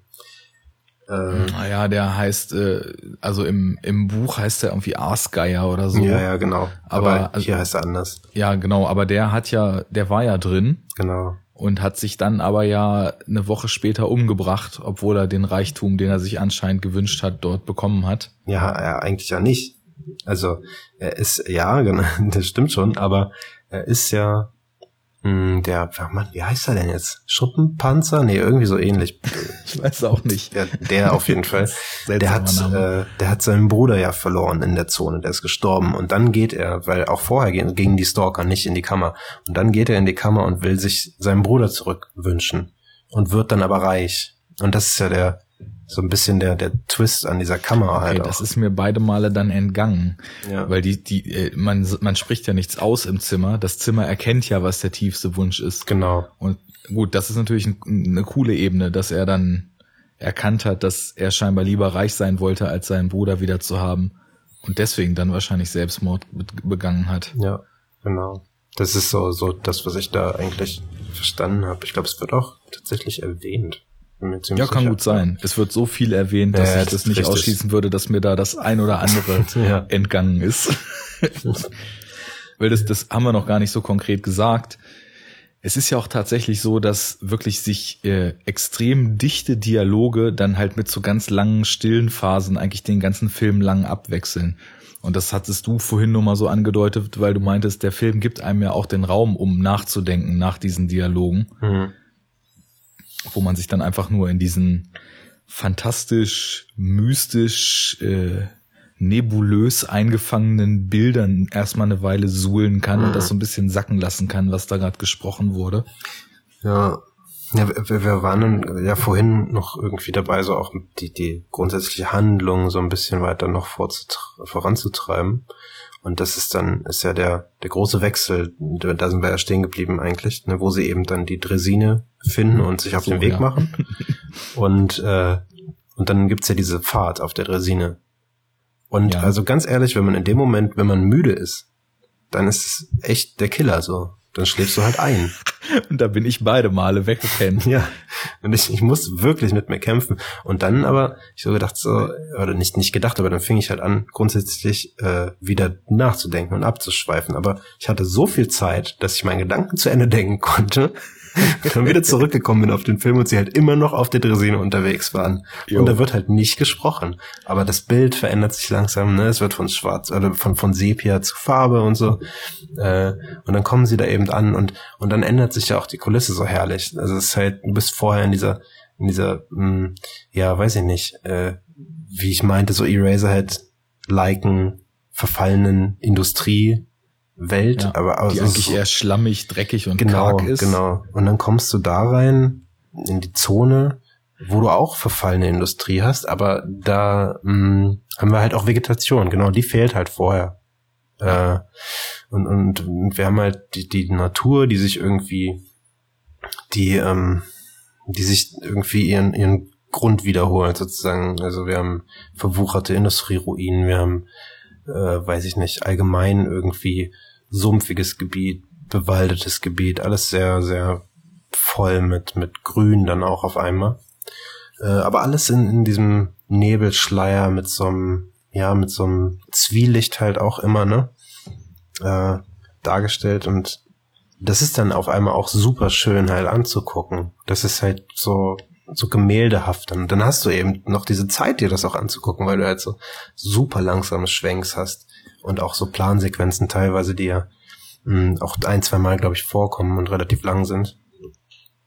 Und Ja. dann, ja, weiß ich nicht, ist einfach, äh, ist dann auch echt schön anzugucken. Ja, das ist halt so eine Tendenz, die heute, also zumindest im Mainstream-Film, vollkommen verloren gegangen ist. Das, das sind ja heutzutage dann so die Filme, die groß laufen, sind ja eigentlich eher Filme, durch die komplett nur durchgehetzt wird, wo halt, so wie ich vorhin meinte, immer irgendwas auf der offensichtlichen Ebene passieren muss. Und da ist Tarkovsky halt ganz anders. Der hat halt ein Gespür fürs Bild und gibt halt auch Motiven und Bildkompositionen einfach mal den Raum, dass man die mal genießen und ergründen kann. Weil wenn man sich überlegt, so wie du es eben schon beschrieben hast, die Vegetation ist plötzlich da und es ist ja auch alles total verwildert. Das Gras ist hüfthoch gewachsen, in der Landschaft stehen plötzlich irgendwelche alten Panzer, die überwuchert sind. Überall sind verfallene Ruinen halt auch wieder, nur eben mit dem Unterschied, dass die Natur sich die zurückgeholt hat.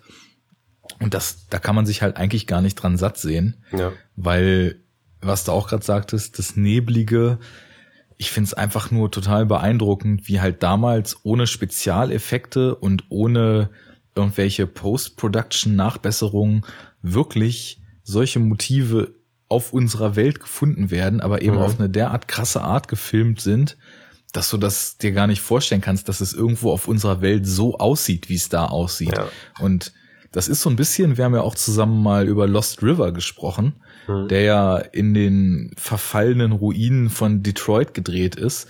Und das ist im Endeffekt vom Setting, glaube ich, auch total stark so an Stalker angelehnt, weil da hast du auch ja einen Ort, der mal Zivilisation war und Industrie war und den sich die Natur so langsam zurückgeholt hat. Ja. Und diese Orte, die gibt's ja kaum noch auf der Welt. Sowas musst du ja halt auch erstmal finden, ne? Weil normalerweise, ja, wenn ein Haus verfällt, wird's platt gemacht und Neues gebaut, so blöd ja, gesagt. gut, es kommt natürlich immer drauf an, wo du dich jetzt befindest auf der Welt. Eben. Also ne, in Deutschland ja, okay, vielleicht. Wobei auch im, äh, im Osten von Deutschland äh, teilweise, also wenn ich hier irgendwie ein paar Meter einen Stein werfe und hinterher fahre, dann kann ich sowas eventuell auch finden. Also so ist es nicht. Krass. Äh, es gibt, es gibt, ähm, wie heißt das, diese alten äh, so Heilstätten oder so? Ich vergesse immer den Namen. Aber Äh, Gott, ja, auf jeden Fall so ein altes verlassenes, so in Anführungszeichen Krankenhaus, was es hier in der Nähe gibt von Berlin.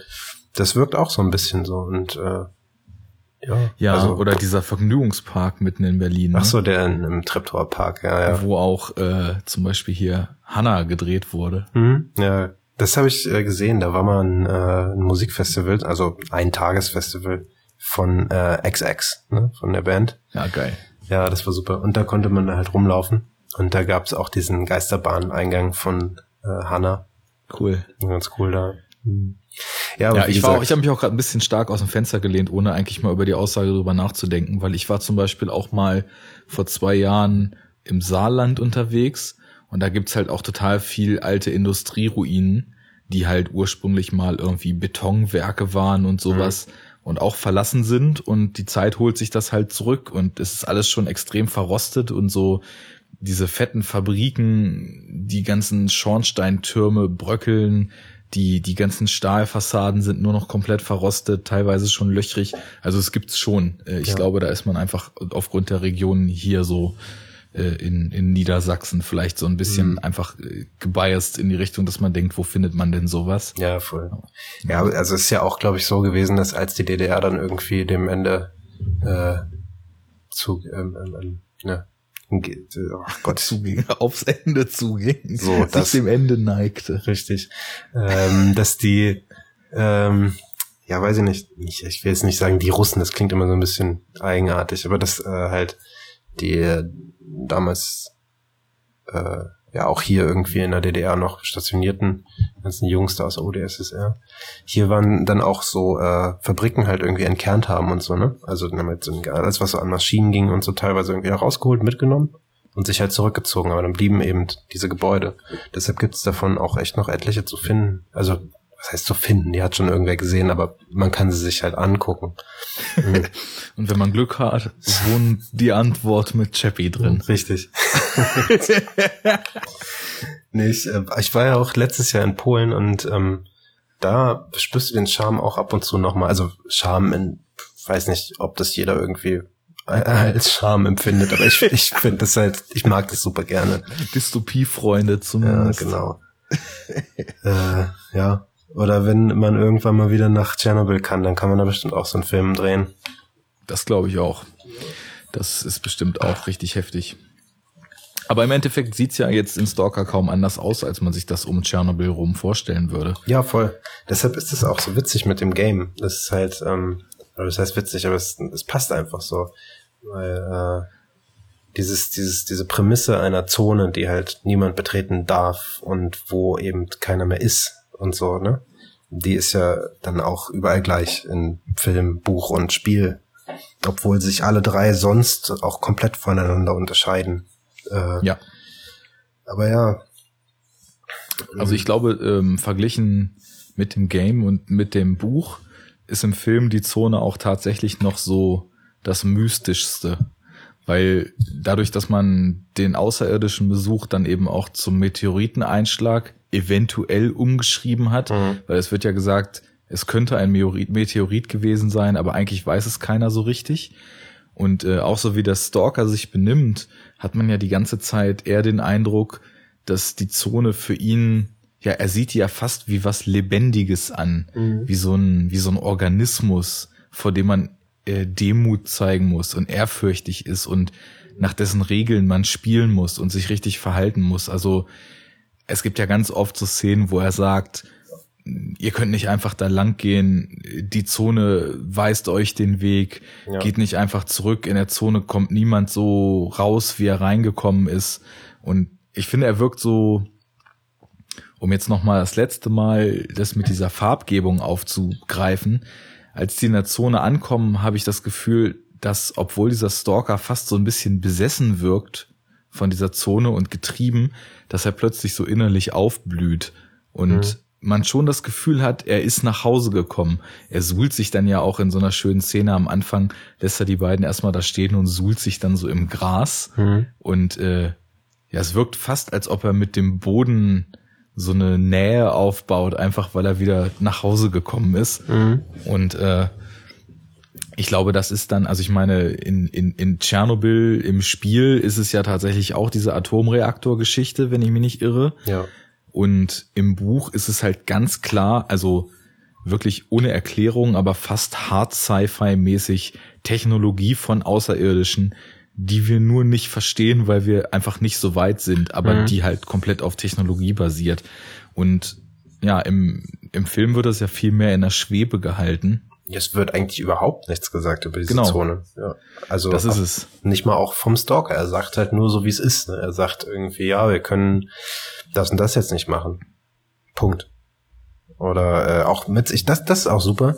Ähm, das ist ja auch eins zu eins eigentlich aus dem Buch übernommen, aber nicht erläutert im Film, diese Schraubenmuttern mit den Tüchern. Genau. Ne? Das ist, ähm, äh, wenn man das Buch nicht kennt und man den Film sieht, denkt man sich ja, was macht er da eigentlich? Aber irgendwie, also trotzdem hat es ja, trotzdem hat es ja einen Effekt. Also es, es wirkt ja auch irgendwie. Man denkt so, man denkt halt dann drüber nach, was macht er da eigentlich gerade? Warum macht er das die ganze Zeit? Ne?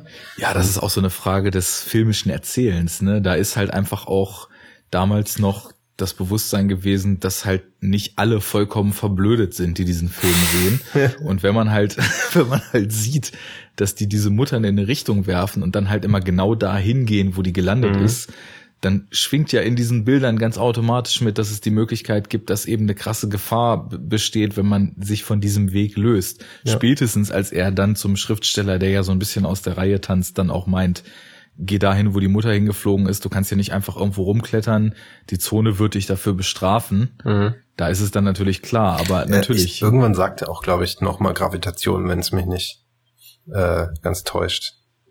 Muss ich auch überhört haben. Aber es, es ist auch schwierig, sagtest du ja vorhin schon. Man weiß halt, dass es da diese Gravitationsstrudel im Buch gibt, Mhm. die halt auch einfach mal so einen Hubschrauber vom Himmel holen und platt drücken, wenn er da reinfliegt. Und äh, im, im Film wird halt nichts gesagt. Und aber man nimmt das dann ja in Kenntnis des Romans da eben mit rein.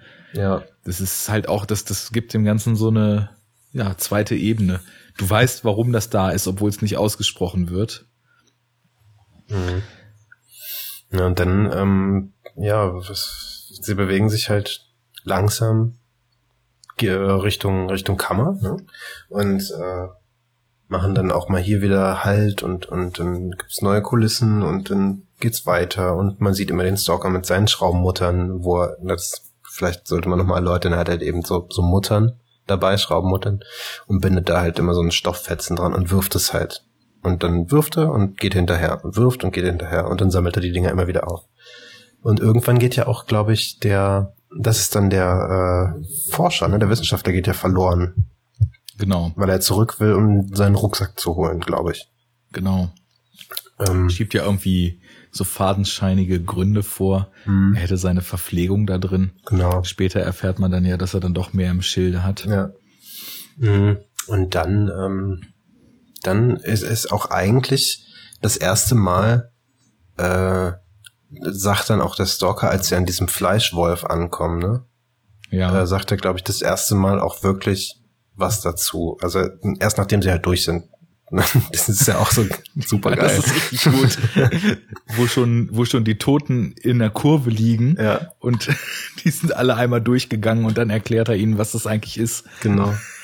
Und, und das ist ja das erste Mal, dass, dass er dann auch sagt, ja, okay, hier äh, hätten wir jetzt irgendwie draufgehen können und so, weil ja. das und das. Und vorher, klar, man, man sieht sie an diesen Wasserfällen und man sieht sie äh, in, in anderen Tunneln und ähm, ja, weiß nicht, so alles so Sachen, wo man halt, wenn man das Buch kennt, auch drüber nachdenken kann und weiß, okay, ja, hier gefährlich, da nicht gefährlich und so. Könnte was sein, könnte nicht sein, aber als, als normaler Erstgucker hast du halt keine Ahnung, denkst du, ja gut, okay, ja. Aber es ist immer, finde ich, auf einer Ebene der Inszenierung dieses seltsame Gefühl da. Also die, die Form sagt dir immer, hier könnte jeden Moment irgendwas ganz, ganz krasses passieren. Mhm. Und also sowohl wie die Kamera geführt ist, weil mir ist auch dieses Mal aufgefallen, es gibt so ein paar schöne Kniffe, die also rein von der Bildkomposition her einem so ganz unterbewusst das Gefühl geben, in dieser Zone gibt's halt nur den Moment. Weil immer wenn die Kamera so den Weg zurückdeutet oder den Weg nach vorn deutet, dann ist das, was noch kommt oder das, was schon war, in so einer total krassen Unschärfe gehalten. Mhm. Das ist mir das erste Mal aufgefallen und korrespondiert halt auch total gut mit diesem Sepia-Effekt, als er diese Dresine dann anmacht, äh, um sie zurückzuschicken. Mhm. Da ist ja gerade alles in Farbe. Und dann schickt er die Dresine wieder quasi in die normale Welt zurück auf den Schienen und sie fährt sowohl also von der, von der Brennweite der Kamera her in so eine total krasse Unschärfe rein, wie auch in einen Nebel, der gerade aufkommt. Ne? Ja. Also das, das fand ich so total schön gemacht, weil man hat das Gefühl, plötzlich erwacht der Stalker so wirklich zum Leben, als er in der Szene ist. Und dann gibt's noch einmal so, äh, als er in der Zone angekommen ist, dann gibt's noch einmal diesen Blick zurück und alles ist nur unscharf und neblig und ist so diese Welt, aus der man sich plötzlich schon total entkoppelt fühlt, als ob man so in der richtigen angekommen ist. Mhm. Und dann, das Ganze wird halt nochmal umgedreht, als zum Beispiel an diesem einen Haus, wo der Stalker dann sagt, da drin ist das Zimmer, aber wir können nicht einfach jetzt geradeaus gehen, wir müssen uns einen anderen Weg suchen. Ja. Und der Schriftsteller das ja nicht akzeptieren will.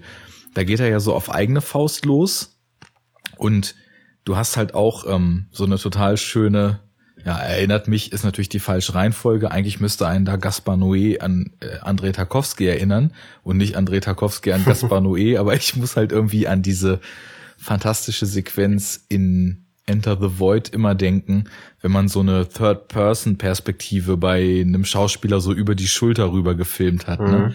Da gibt's ja in Enter the Void diese grandiose Sequenz, wo quasi sein ganzes Leben vor seinem inneren Auge so abläuft mhm. einmal in so, also nicht chronologischer Reihenfolge mit dem Unfall der Eltern und so weiter. Und so folgt die Kamera halt auch dem Schriftsteller auf dieses Haus zu. Ja. Und es ist halt, er geht ja halt auch wieder in den Nebel, der so aufkommt und überhaupt, wie die Natur so eingefangen ist mit dem Wind und so, das hat ja sowas ganz, ganz Beklemmendes in dem Moment.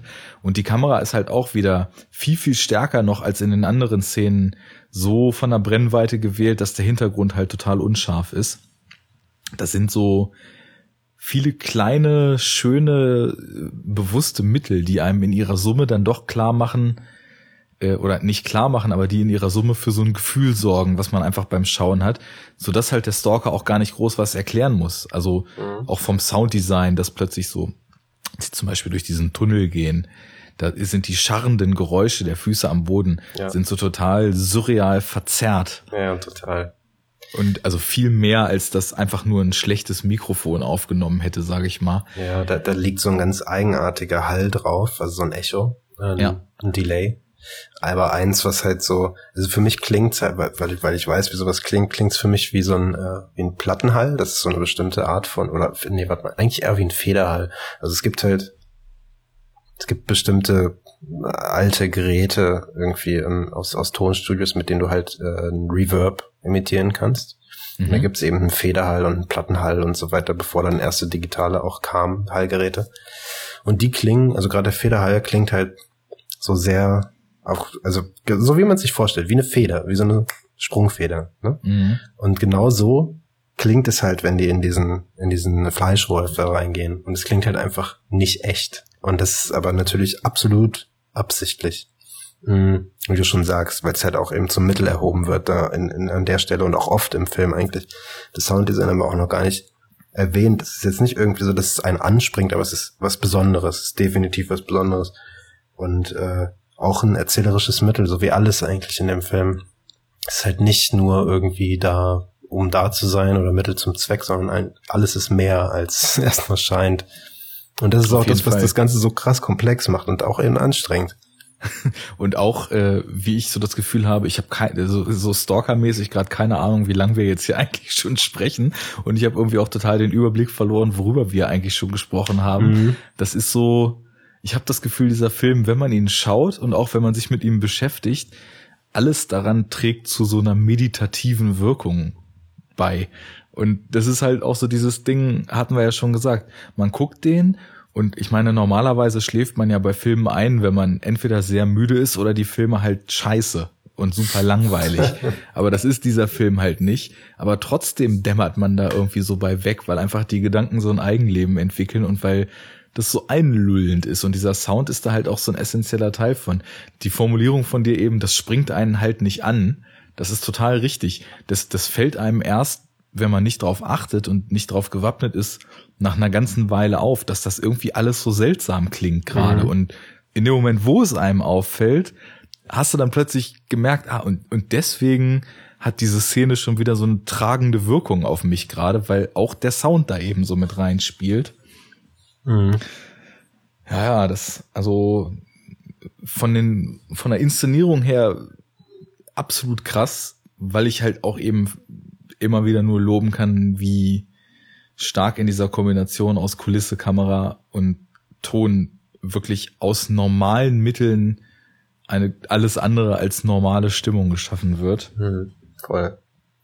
Es ist halt, also es ist ja auch nicht so, dass das, mh, dass dass das irgendwie nie vorher gemacht wurde. Also ich finde halt, dass es so typisch auch Tarkovsky ist, ne? Auf jeden Fall. Weil, wenn du, also du hast die ja auch gesehen, wir ja vorhin irgendwie erwähnt, Spiegel und Solaris und so, ne? Die haben halt alle ein bisschen sowas klar. Die äh, ist jetzt Solaris irgendwie von der Grundstory und Prämisse irgendwie was anderes als Stalker. Dennoch ähm, haben sie ja alle so, so eine krasse Metaebene, also auch schon von den Vorlagen her, ob jetzt Strogatzky oder Lem. Und, und alle sind einfach surreal irgendwie bis aufs Tiefste. Und, und alle sind, sind auch eben surreal inszeniert. Das ist halt, wow, ich, ich, mir fehlt da halt super oft das fachliche Vokabular irgendwie im filmischen Sinne, um das, ja, das genau. ich jetzt auch nicht. Um das genau auszudrücken, aber es ist. Wir müssen es umschreiben irgendwie. Ja. Also beim Spiegel ist das ja noch am offensichtlichsten, weil der Spiegel ist ja eigentlich ein kompletter Film. Der geht ja auch für Tarkovsky-Verhältnisse gar nicht so lang. Mhm. Ist ja tatsächlich, glaube ich, nur anderthalb Stunden oder so lang.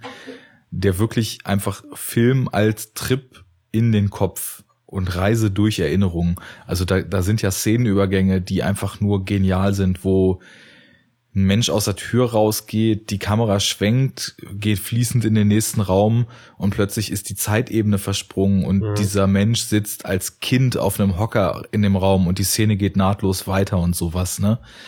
Also im Spiegel jetzt. Ja, ja. Und, und äh, ja, ich, ich glaube auch bei, also da ist es halt klar, dass es in die Richtung auch zielt, aber bei Solaris zum Beispiel, das fühlt sich, der ganze Film fühlt sich auch wie so ein Traum an. Mhm. Du hast immer wieder über die Setgestaltung und eben auch ganz stark über den Score von vorhin schon besagten Menschen so auch dieses Schwebegefühl.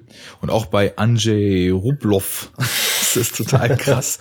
ähm, da sind zwischendurch auch immer wieder so Szenen, die so der Realität enthoben wirken. Es gibt da so einen ganz, ganz krassen Monolog. Äh, ich weiß nicht, hast, hast du den Film gesehen? Nee. Okay. Es geht halt um so einen Freskenmaler, der im 15. Jahrhundert oder so da in Russland unterwegs ist und so viele Grausamkeiten und äh, so viel schlimmes Verhalten der Menschen sieht, dass er den Glauben ins Leben verliert und äh, jahrzehntelang nur noch schweigend durch die Welt zieht. Der Film dauert übrigens vier Stunden, wenn ich mich richtig erinnere. Uff, okay. Und ähm, da gibt's eine Szene und das ist vor seinen Jahren des Schweigens muss das der letzte Dialog sein. Da soll er in der Kirche auch solche Fresken malen und ich weiß nicht, was da genau an, an Verkettung noch passiert. Auf jeden Fall spricht er dann plötzlich mit so einem Heiligen oder Gelehrten und die Kamera verändert sich und umschwebt die beiden so und plötzlich schneit es in dieser Kirche. Und du, du denkst nur so, ja, du weißt eigentlich gar nicht, was du denken sollst, weil dieser Moment, der hat halt sowas, es fühlt sich richtig an und ist doch halt nach konventionellen Maßstäben so falsch, weil mhm. natürlich es nicht in der Kirche schneien kann, aber das tut es eben in seinen Filmen. Genauso wie es bei Solaris am Ende in der Wohnung regnet. Ne? Ja, ja. Das macht er anscheinend ganz gerne. Gibt's auch bei Stalker, oder? Jetzt ja, am Ende, am Ende ist auch, als äh, er wieder zu Hause ist, sind auch, ich hatte das aber für so dicke Staubflocken gehalten. Hm. Aber es könnte auch genauso gut Schnee sein. Das stimmt. Es liegt da draußen Schnee. Ja. Der so dann aber durchs Fenster reinkommt, gerade noch so. Hm. Ja, vielleicht ist das äh, so ein typisches Mittel von ihm. Ist mir noch nicht aufgefallen, ja. aber ja. Hm. Ja, jetzt haben wir erfolgreich eine ganze Weile vor uns hergeschoben, doch tatsächlich mal so ein bisschen darüber zu sprechen, worüber diese Menschen sich da eigentlich unterhalten und was in den Subtexten da so mhm. äh, mitschwingt. Aber ich glaube, das ist, das kann man eigentlich auch fast nur in Form von so einer Aufzählung, wo ich das vielleicht, wie ich das für, bei dem Buch gemacht habe, es sei denn, du widersprichst mir da jetzt vehement, aber mhm. ich habe das Gefühl, das ist so viel. Also, ich weiß, es geht irgendwie los bei, wie war denn das? Genau, diese eine Unterhaltung, wo der Autor dem Wissenschaftler diese Geschichte erzählt von dem antiken Mülleimer, der mal in irgendeinem Museum ausgestellt wurde und alle waren hin und weg über dieses Tongefäß und haben es irgendwie so total euphorisch als ein Relikt aus der Vergangenheit gefeiert. Und irgendwann kam dann raus, dass es eine Fälschung ist und dann wurde es uninteressant. Und da habe ich angefangen, mir drüber Gedanken zu machen, wie viel der Film eigentlich über unsere eigene Wahrnehmung erzählen will und darüber, wie wir Dinge sehen und wie unser Empfinden so geleitet wird. Mhm. Weil, ja, ich weiß nicht, das, wir haben es ja eben lang und breit durchgekaut. Der Film leitet uns in dem, was wir sehen und fühlen, ja auch total stark. Und das, was er uns zeigt, fühlt sich ja anders an, als das, was es eigentlich ist. Und ich hatte ja auch irgendwie heute tagsüber schon mal so geäußert, dass ich das Gefühl habe, man könnte eigentlich bis ganz, ganz spät im Film, als er schon wieder zu Hause ist, überhaupt nicht festmachen, ob diese Zone tatsächlich irgendwelche mystischen Eigenschaften hat mhm. oder ob die einfach nur ein Hirngespinst des Stalkers ist, der da irgendwelche Leute reinführt und denen einen erzählt und ihnen versucht, Hoffnung auf irgendeine Wunscherfüllung zu geben. Mhm. Aber eigentlich ist das halt alles totaler Unsinn. Oder würdest du halt sagen, dass irgendwas jetzt mal wirklich ohne Interpretation oder so, sondern irgendwas ganz konkret auf diesem Weg passiert, wo man sagen könnte, das ist jetzt tatsächlich was Übernatürliches, was da in der Zone passiert. Nö, das, das auf keinen Fall. Also ich glaube glaub nicht, dass irgendwas jetzt passiert, wo man halt sagen würde, okay. Wobei, es gibt halt, es gibt ja diese Szene in dieser, ähm, in dieser großen Halle mit diesen Sandhügeln. Die auch einfach nur, also die Kulisse diese Hammer. Ja. Das ist so, das muss man auch gesehen haben. Das, kann man nicht beschreiben. Die ist ziemlich geil. Aber da der Hund. Äh, gibt es ja diesen, diesen Falken, ähm, der ihn da so, den, ich glaube, den Schriftsteller, ne, irgendwie so anfällt. Aber dann auch irgendwie wieder nicht. Weißt du, was ich meine? Nee. Nee. es gibt, äh, ich, ich, ich weiß nicht, ob es der Schriftsteller ist, doch, ich glaube schon. Da wird, kommt auf einmal so ein, so ein Riesenvogel halt eben und will den einen so angreifen. Und der fällt dann hin, aber der Vogel verschwindet dann auch irgendwie so einfach wieder so. Schnips weg. Also so ganz eigenartig. Vielleicht habe ich auch geschlafen irgendwie und bilde mir das gerade ein, aber Also die, ich habe die Szene auf jeden Fall gar nicht auf dem Schirm. okay. Ne, ich, ich glaube tatsächlich, dass es sie gibt. Sehr gut. Der Film äh, bringt einen nicht nur zum Nachdenken, sondern der Film lebt in einem weiter und animiert einen dazu, eigene Szenen zu gestalten. Ohne dass ich jetzt sagen will, du erzählst Unsinn, weil es kann auch einfach sein, dass ich gerade geschlafen habe. Ey, wie wir das Ding hier verkaufen, ne? Wir müssen auch irgendwie nachher noch hinten dran flanschen, dass das ein geiler Film ist, den jeder gucken soll. Wir reden die ganze Zeit nur davon, wie wir eingeschlafen sind. Mann, ey. Oh Mann, ey. Ja, aber es gibt den, äh, es gibt auch noch den Hund, den haben wir noch nicht erwähnt. Ja, der Hund. Protagonist Nummer vier Mhm. oder fünf. Nach seiner Frau. Und nach der Zone, also Nummer 6. Mhm. Ähm, ja. Äh, Der taucht ja das erste Mal auf bei dieser geilen Kamerafahrt über das Wasser, ne? Glaube ich. Wo die sich da Ja. so niederlassen und, und pennen irgendwie, glaube ich. Oder Und da ist ja tatsächlich auch eine Szene, ist dann wieder in diesem Sepia, schwarz-weiß, Genau. Mhm. wo auch, glaube ich, der Stalker dann träumt, ne? Ja. Das ist das, wo der Hund kommt. Genau. Ja. Aber dann ist er in echt da danach. Genau. ja, richtig. Und auch die, die Kamerafahrt äh, über diese ganzen Sachen, die da im Wasser liegen, ist ja auch äh, ein Sepia. Ja, genau, genau. Ne, wo dann, also die ist ja auch relativ lang, glaube ich, wo es über so äh, Waffen geht, die da so rummodern irgendwie im, im, im knöcheltiefen Wasser und äh, weiß nicht, irgendwelche Fotos und, und Bilderrahmen und Angelhaken und was weiß ich, was da alles so rumliegt.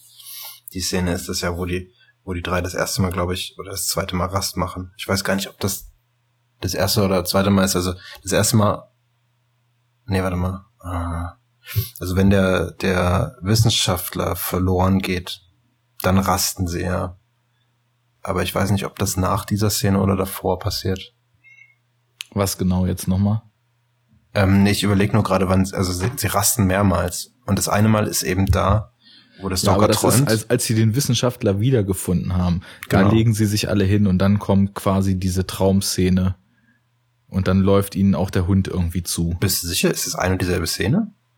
Weil das eine Mal sitzen sie doch dann da halt, wo, wo dieser, dieser Mini-Wasserfall ist. Ne, wo der, Ja, genau. wo der Wissenschaftler wieder zu ihnen stößt. Ja, und das andere ist, wa- was ich meine, ist, wo die, wo die in diesem Wasser liegen.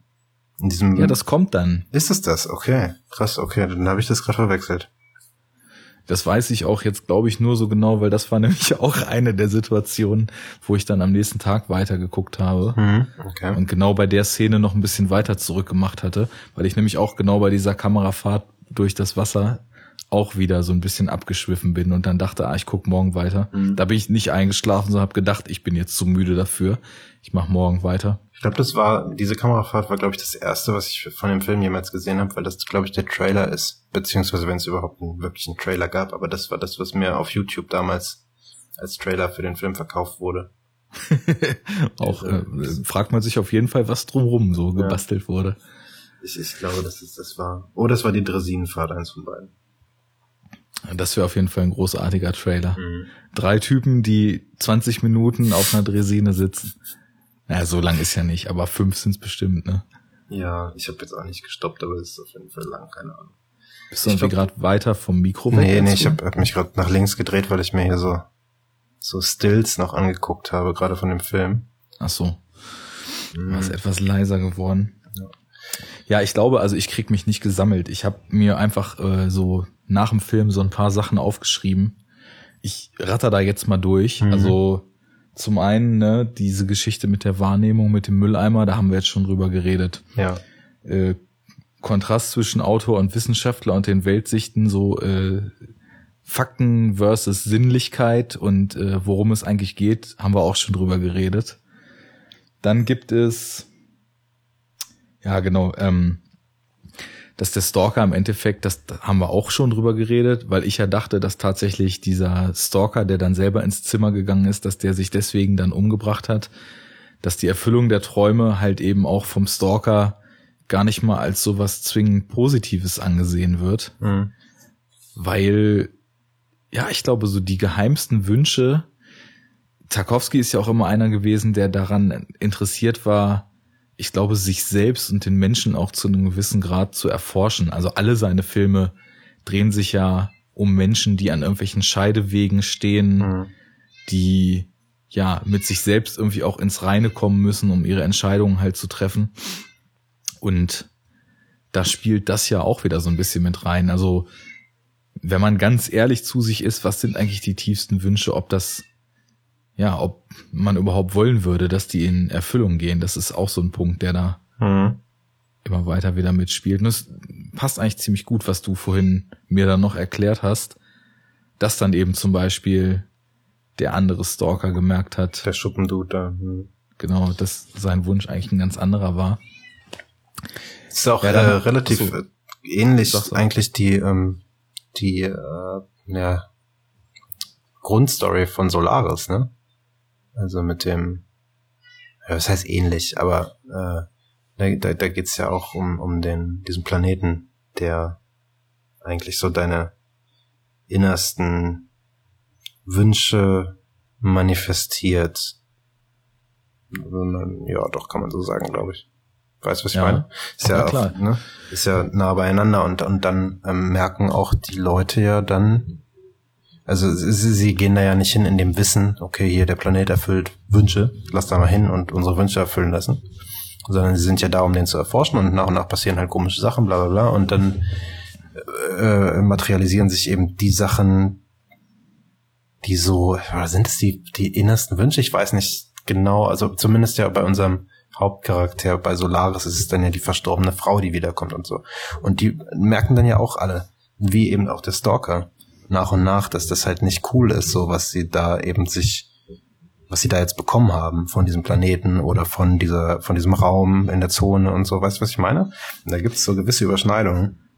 Ja, die, die sehe ich auch. Nur frage ich mich gerade, ob das bei Solaris tatsächlich so ist, weil was ich glaube ich hauptsächlich aus Solaris mitgenommen habe, war die Frage, ähm, bis, also bis zu welchem Punkt ist die Kopie eigentlich schlechter als das Original.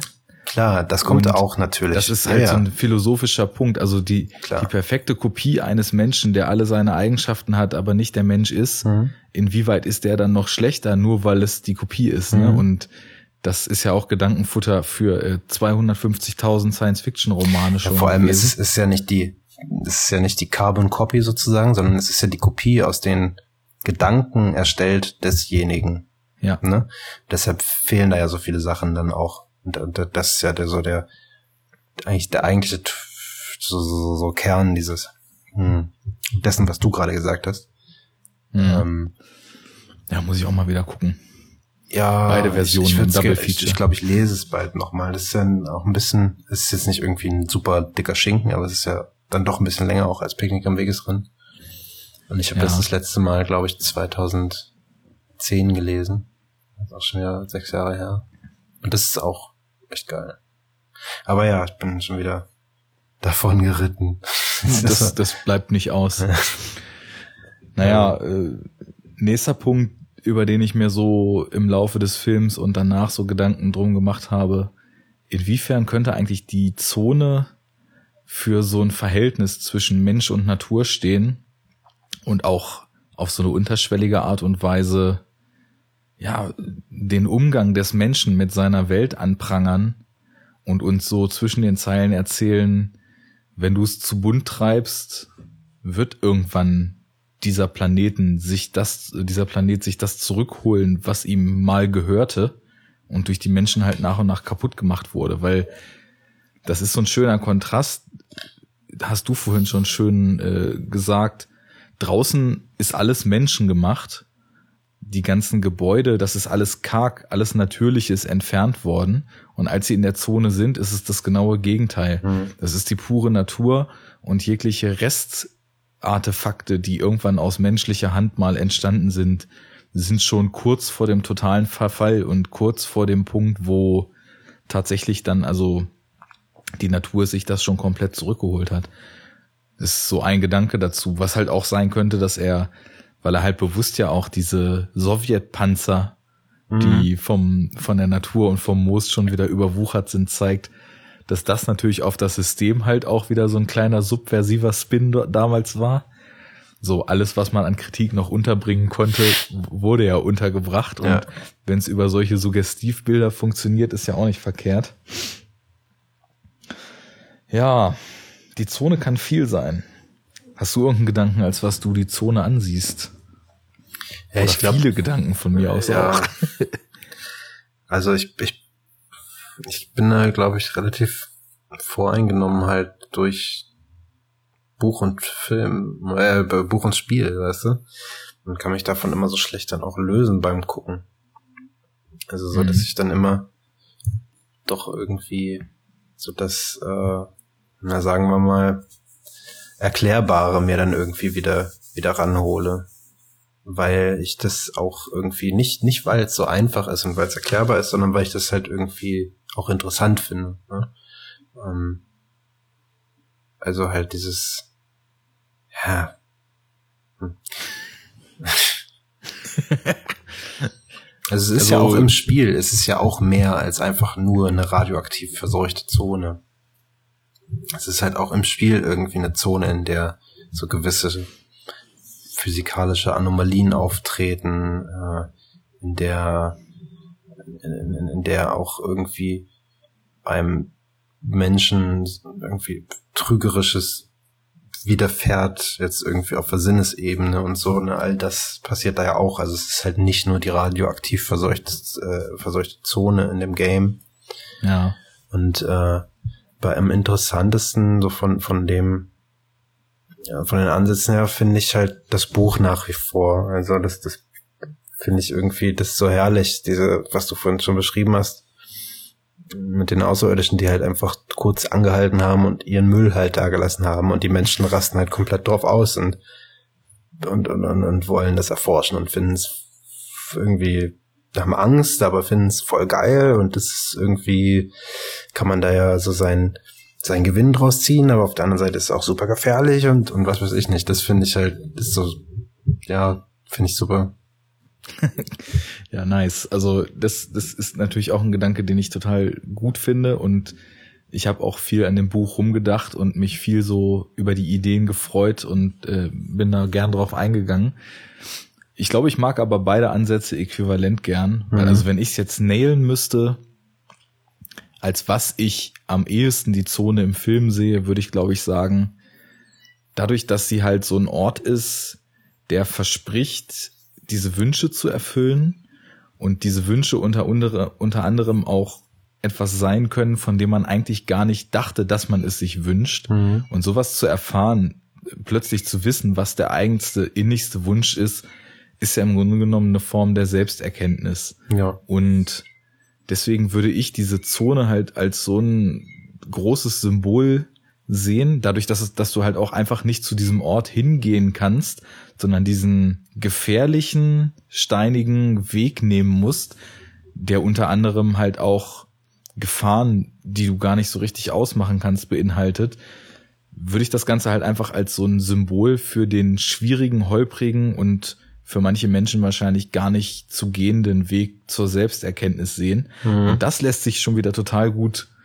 finde ich, so auf so einer Metaebene auf das gesamte Tarkovsky-Werk anwenden. Mhm. Weil ich habe so ein bisschen das Gefühl, wenn es um eins ging, wir haben jetzt über viele andere Filme von ihm eben auch schon so fragmentarisch gesprochen, dann ist es auch irgendwie immer Selbsterkenntnis und sich selbst kennenzulernen und den Menschen so zu verstehen, was ja. er in seinen Filmen halt auch so versucht hat. Das war das, also, wo, wo ich eigentlich vorhin hin wollte mit der Parallele zu Solaris, weil das äh, ich habe es nur irgendwie nicht wirklich in Worte fassen können, aber ja, das ist halt immer so dieses diese Studie der menschlichen Psyche, die immer irgendwo mitschwingt, wenn nicht sogar auch im Vordergrund eigentlich steht, offensichtlich im Vordergrund steht.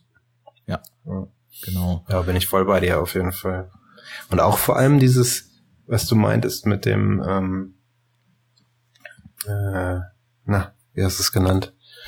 Also diese äh, Selbsterkenntnis, ähm, das wird ja auch so ein bisschen eigentlich auch immer wieder von dem, von dem äh, Autoren so angedeutet oder man, zumindest ja, genau. kann man es halt daraus hören aus dem, was er so erzählt.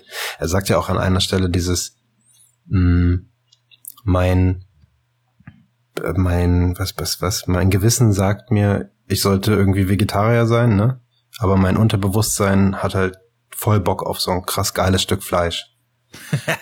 ja. Das ist ja auch so, so, ja, schöne Selbsterkenntnis irgendwie. denkst halt, ja gut, ich müsste, aber geht nicht. Ja, habe ich erkannt. Ich glaube, ja, das, das sind so ganz viele Sachen. Das ist eine davon, in der so auf den Tisch gelegt wird, die Karten und gefragt wird, warum eigentlich? Mhm. Und äh, das lässt sich halt auf alle von den dreien ummünzen. Also der, der Stalker, der kann sich fragen, warum geht er eigentlich in diese Zone? Und später kommt es irgendwie durch, dass die für ihn ja auch so ein Symbol der Hoffnung ist und er schimpft ja total krass auf die anderen beiden Leute und ja, ist auch so total verbittert, wie eigentlich Roderick am Ende im Buch auch ist hm. und sagt, wo soll's mit der Welt hingehen, wenn niemand mehr an irgendwas glaubt? Und diese Leute hätten ja an gar nichts geglaubt. Und der Wissenschaftler, für den ist Selbsterkenntnis irgendwie auch gleichgesetzt mit Weltverständnis und mit naturwissenschaftlichem Verständnis. Und äh, er meint zu glauben, dass die Welt und die Menschheit zu schützen äh, wichtiger ist, als sich mit sich selbst auseinanderzusetzen. Und wohin gegen der Autor zum Beispiel diese Geschichte mit dem Fleisch, dann hält er ja auch diesen langen Monolog, wo er mehr oder weniger sich darüber auslässt, wie das Publikum den Künstler in den Ruin treibt. Mhm, Denn ja. wenn oh, ich, das kriege ich auch gar nicht mehr alles zusammen. Das muss man aber auch alles eigentlich selber hören. Es, es geht ja so ein bisschen darum, so, warum sollte er schreiben oder weiterschreiben, wenn er wüsste, dass das nächste, was er schreibt, perfekt ist, weil es kann doch immer nur die Unzufriedenheit Antrieb sein, weiterzumachen. Und das Publikum würde ja auch erwarten, dass man weitermacht. Und egal, ob sie applaudieren oder ihn zerreißen, es würde irgendwie immer nur die, die Unzufriedenheit weiter schüren das ist auch so ein Monolog und ja, eigentlich alles, was die sprechen, dreht sich so um Lebensweisen, um ja, den, den eigenen Zugang zum Leben. Mhm. Schöner Monolog ist auch vom Stalker, als er darüber spricht und sinniert, wie die Leute, wenn sie sterben, hart und kantig sind und wenn sie geboren werden, ich weiß gar nicht, was er da noch für einen Vergleich zieht, das mit irgendeiner Sache oder irgendeinem Lebensmittel oder so ist, keine Ahnung, dass man irgendwie weich geboren wird und hart stirbt und er daraus so ableitet, dass Güte sowas Wichtiges ist, weil das Harte nie gewinnen kann und immer scheitern wird und ach ja, das, das sind so viele Sachen, die irgendwie so auf Sinnsuche und Erkenntnis hindeuten, dass das ist so dieses Monstrum, an das ich vorhin gedacht habe. Da, das alles, ich glaube, man muss den Film hundertmal sehen, um das in Gänze zu erfassen. So grob hundertmal, vielleicht auch zweihundertmal. Aber genau das ist ja der Punkt. Das ist halt einfach zu hart irgendwie. Ja. ja aber es, ähm, ich finde auch, dass das auch so, auch für einen selbst beim Schauen so eine gewisse, ja, Reise ist, ja, ja, vielleicht Reise ist. Keine Ahnung, ob man das so sagen kann. Ich empfinde es zumindest so. Und ich finde halt auch, dass der Film was sehr Persönliches für einen selber eben ist, ne? Deshalb tun wir uns vielleicht auch gerade so schwer, ich will das jetzt nicht entschuldigen, aber so schwer, das so richtig in Worte zu fassen, was man irgendwie bei dem Film halt, worüber man nachdenkt, was man spürt und so, weil der sehr intim halt ist in, in dem, genau. was, was er halt von einem will, beziehungsweise zu was er einen anregt, darüber nachzudenken und so weiter. So dass jeder vielleicht auch was anderes eben darin sieht, weil der Film ist teilweise so vage, dass man gar nicht unbedingt jetzt sagen kann, man hätte die Deutungshoheit irgendwie mit, mit seiner Sichtweise auf den Film. Das ist sogar ganz bestimmt so. Mhm. Also ich würde so weit gehen, wir haben vorhin irgendwie rumgeflaxt, wer jetzt der wievielte Protagonist ist. Und ob wir nun beim sechsten, siebten oder achten angekommen sind, rechnen noch einen drauf und das ist man selbst dann, wenn man den Film sieht, weil man macht ja mit der Truppe diese Reise in die Zone. Mhm. und wir würden hier nicht schon zehnmal davon angefangen haben, wie man ständig gedanklich abschweift und sich über irgendwelche Themenkomplexe Gedanken macht. Und dadurch, dass man sich Gedanken macht, ja auch immer auf der Suche danach ist, wie man sich selbst zu diesen Fragestellungen positioniert, die man da raushört wenn das Ganze halt nicht, wie du sagst, höchst persönlich wäre und intim und für jeden was anderes und für jeden auch in der Quintessenz was anderes. Mhm. Ich glaube, das, was man da mitnimmt raus, ist ja auf jeden Fall wertvoll, egal was es ist. Und es ist irgendwie auch total schön, weil es eine ganz andere Art des Filmeguckens ist. Das ist mhm, so, ja. das ist weit weg von diesen, ja, von diesem handlungsgetriebenen äh, aktionsgetriebenen Kino. Das ist eher so sinnliches, nachdenkliches Kino, was, wo es halt eben auch, du, du musst nicht jede Minute am Schirm kleben. Du kannst halt auch einfach die Wirkung mal so auf dich wirken lassen und abschweifen und dann steigst du halt wieder ein und dann ist das halt, dann hast du halt irgendwie ein paar Minuten der Reise mehr oder weniger verpasst und bist aber trotzdem wieder voll drin, weil man verliert halt witzigerweise den Faden nicht, egal ja. wie sehr man gedanklich springt. Ja. Ja, stimmt. Der, ich, ja, ja, doch voll. Der, der Film springt ja auch selber manchmal, ne, so ist ja nicht. Oder des Öfteren. Mhm. Von daher ist er so äh, in der Reise ja auch gar nicht komplett abbildend oder so. Also, ja. ne, also es, es gibt ja öfter auch dann irgendwie Sprünge, wo man halt denkt so, äh, was? Habe ich gerade irgendwie, ist die DVD gerade gesprungen? Nein? Okay, war Absicht. Ja, also es, es, ich, es gibt auch, glaube ich, einen so einen Kameraschwenk, der dann auch äh, ein Szenenübergang ist, der super weird kommt, wo man halt so denkt, so, äh, was ist das jetzt gerade gewesen? Ich weiß, ich glaube, das ist schon in der, in der Zone, oder ist es ganz am Anfang auf dem Bett? Warte mal. Ähm, hm. Wie gesagt, es ist jetzt auch schon wieder drei, vier Wochen her, dass ich den gesehen habe, aber ich kann mich dran erinnern, dass Genau das, was du auch vorhin für die, äh, zu diesem Rublev-Film gesagt hast. Dass ja. das auch ein so ein Schwenk irgendwie bei Stalker passiert, wo man halt dann denkt, was, was denn hier gerade passiert? Hm. Ja, die, die Kameraeinstellungen sind ja sowieso auch durch den Film durchweg eigentlich ganz, ganz oft so lang gehalten, dass sie immer den Raum lassen, dass irgendwas sich verändert. Also da unterwandert er auch so ein bisschen das, was man vielleicht heute inszenatorisch so als normal empfindet, dass halt Dialoge durch Schnitte verbunden sind. Mhm. Er hat ja häufig alle im Bild. Ja. Und dann, dann gibt's ja auch so Kapriolen, wie zum Beispiel, als sie dann da kurz vorm Ziel sind, in diesem Raum, wo dann so völlig weird und surreal auf einmal dieses Telefon klingelt ja. und dann dann fährt die Kamera quasi aus dem Raum raus durch eine Tür, bildet so ein richtig schönes ja, Framing ab, wo die Tür quasi so parallel zu den Bildkanten, mhm. wir haben auch noch gar nicht gesagt, dass der Film in 4 zu 3 ist, nicht in ah, 16 zu ja. 9.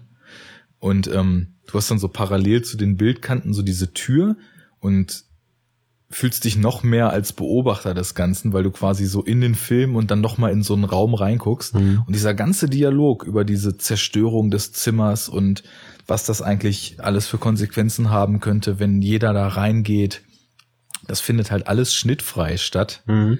Und ja, ich weiß jetzt nicht, klar, längere Einstellungen und so, das kennt man aus den 70ern. Das ist ja damals auch einfach gang und gäbe gewesen, aber trotzdem so dieses Shot-gegen-Shot-Verfahren so in Dialogen und so weiter. Vielleicht ist es auch einfach nur so, dass wir das aus Hollywood kennen und dass ja das internationale Kino da anders agiert hat, bevor es halt angefangen hat, sich komplett an Hollywood anzupassen. Mhm. Vielleicht ist es aber auch Methode von Tarkovsky, wie du schon sagtest, dass er halt plötzlich die Bildausschnitte anders wählt, als man das so machen würde, mhm. weil er was Bestimmtes damit ausdrücken will. Kann alles sein und verfehlt, verfehlt, äh, verfehlt alles die Wirkung nicht. Nee. nee. Ja, meinst du, wenn wir jetzt noch weiter sprechen, fangen wir an, uns zu wiederholen. Ja. also, wir können nur weiter schwadronieren und irgendwann werden bestimmt auch neue äh, Punkte aufkommen, aber es ist dann eben auch bei sich selbst wieder im darüber sprechen so ein Prozess, ne? Das ist halt das, was wir auch schon eingangs meinten. Der Film hört halt nicht auf, wenn man halt aufhört, ihn zu gucken, genau wie das Buch auch nicht. Und das macht ja eigentlich auch einen guten Film und ein gutes Buch aus. Oder ein gutes Spiel oder was auch immer man so an Medien konsumiert. Ja. Ich glaube, wichtig ist, dass man bei dem Film sagen muss, wenn wir jetzt nach der Diskussion sagen, okay, ich schmeiß mir den jetzt gleich noch mal rein, werden wir wahrscheinlich nicht denselben Film sehen, den ich vor einer und du vor drei Wochen gesehen haben, sondern es wird halt wieder ein bisschen was Neues sein, mhm. weil man wieder halt neue eigene Impulse auch mit reinlegt und eben einfach die Leerstellen drin sind, die darauf warten, halt auf die Art und Weise gefüllt ja. zu werden. Ich meine, klar, man könnte jetzt noch ewig quatschen, wie viel äh, Hörwert das dann für mhm. etwaige Zuhörer noch hat, ist halt die Frage, weil. Lass uns lieber einen Wodka trinken. Dann trinken wir noch einen Wodka. Mhm. Aber mhm. einmal Perepelka Klassik. Ich hatte ja zwei Affenfinger breit mein Glas voll, deshalb muss ich nicht nachschenken. ja, ich, ich schenke nach. Ach so, Affenfinger ist auch interessant. Im, also in beiden Versionen heißt seine Tochter ja Äffchen. Ah ja. Mhm. Im, Im Buch, Buch, auch, ist, ne? sie, ist sie ja aber wirklich mutiert, weil man ja sagt, dass Stalker äh, irgendwie miss, missgeborene, missgestaltete Kinder bekommen, mhm. weil sie scheinbar irgendwie nicht nachweisbar mutieren. Und jetzt hier im Film, bis zur allerletzten Szene, die wir vielleicht jetzt einfach mal als einziges nicht vorwegnehmen. Oh ja. Äh, ja, finde ich gut. ist es ja tatsächlich so, dass das Kind eigentlich nur ein bisschen verschwiegen wirkt, wenn man es denn sieht. Man sieht es ja nur in den ersten fünf und in den letzten zehn Minuten. Ja. Ja, und dann passiert was Seltsames. Mhm. Was dieses Seltsame uns sagen soll, was es den Hörern sagen soll und was es generell der Menschheit sagen soll, würde mich tatsächlich mal interessieren, was auch Leute, die den Film kennen und Bock haben, vielleicht sich noch so ein bisschen dann in den Kommentaren im Blog einzuklinken, was die dazu sagen.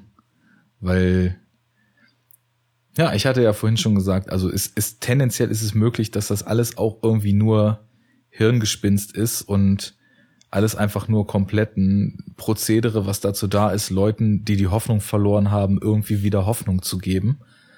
Aber dann passiert was Seltsames. Naja, erstmal Nostrovia. mhm, mhm. Oh, ist doch viel wärmer geworden. Uh. Ja, top, top, meiner ist jetzt auch schon zu warm. Den noch zwei Stunden ins Eisfach geballert, aber. Hm.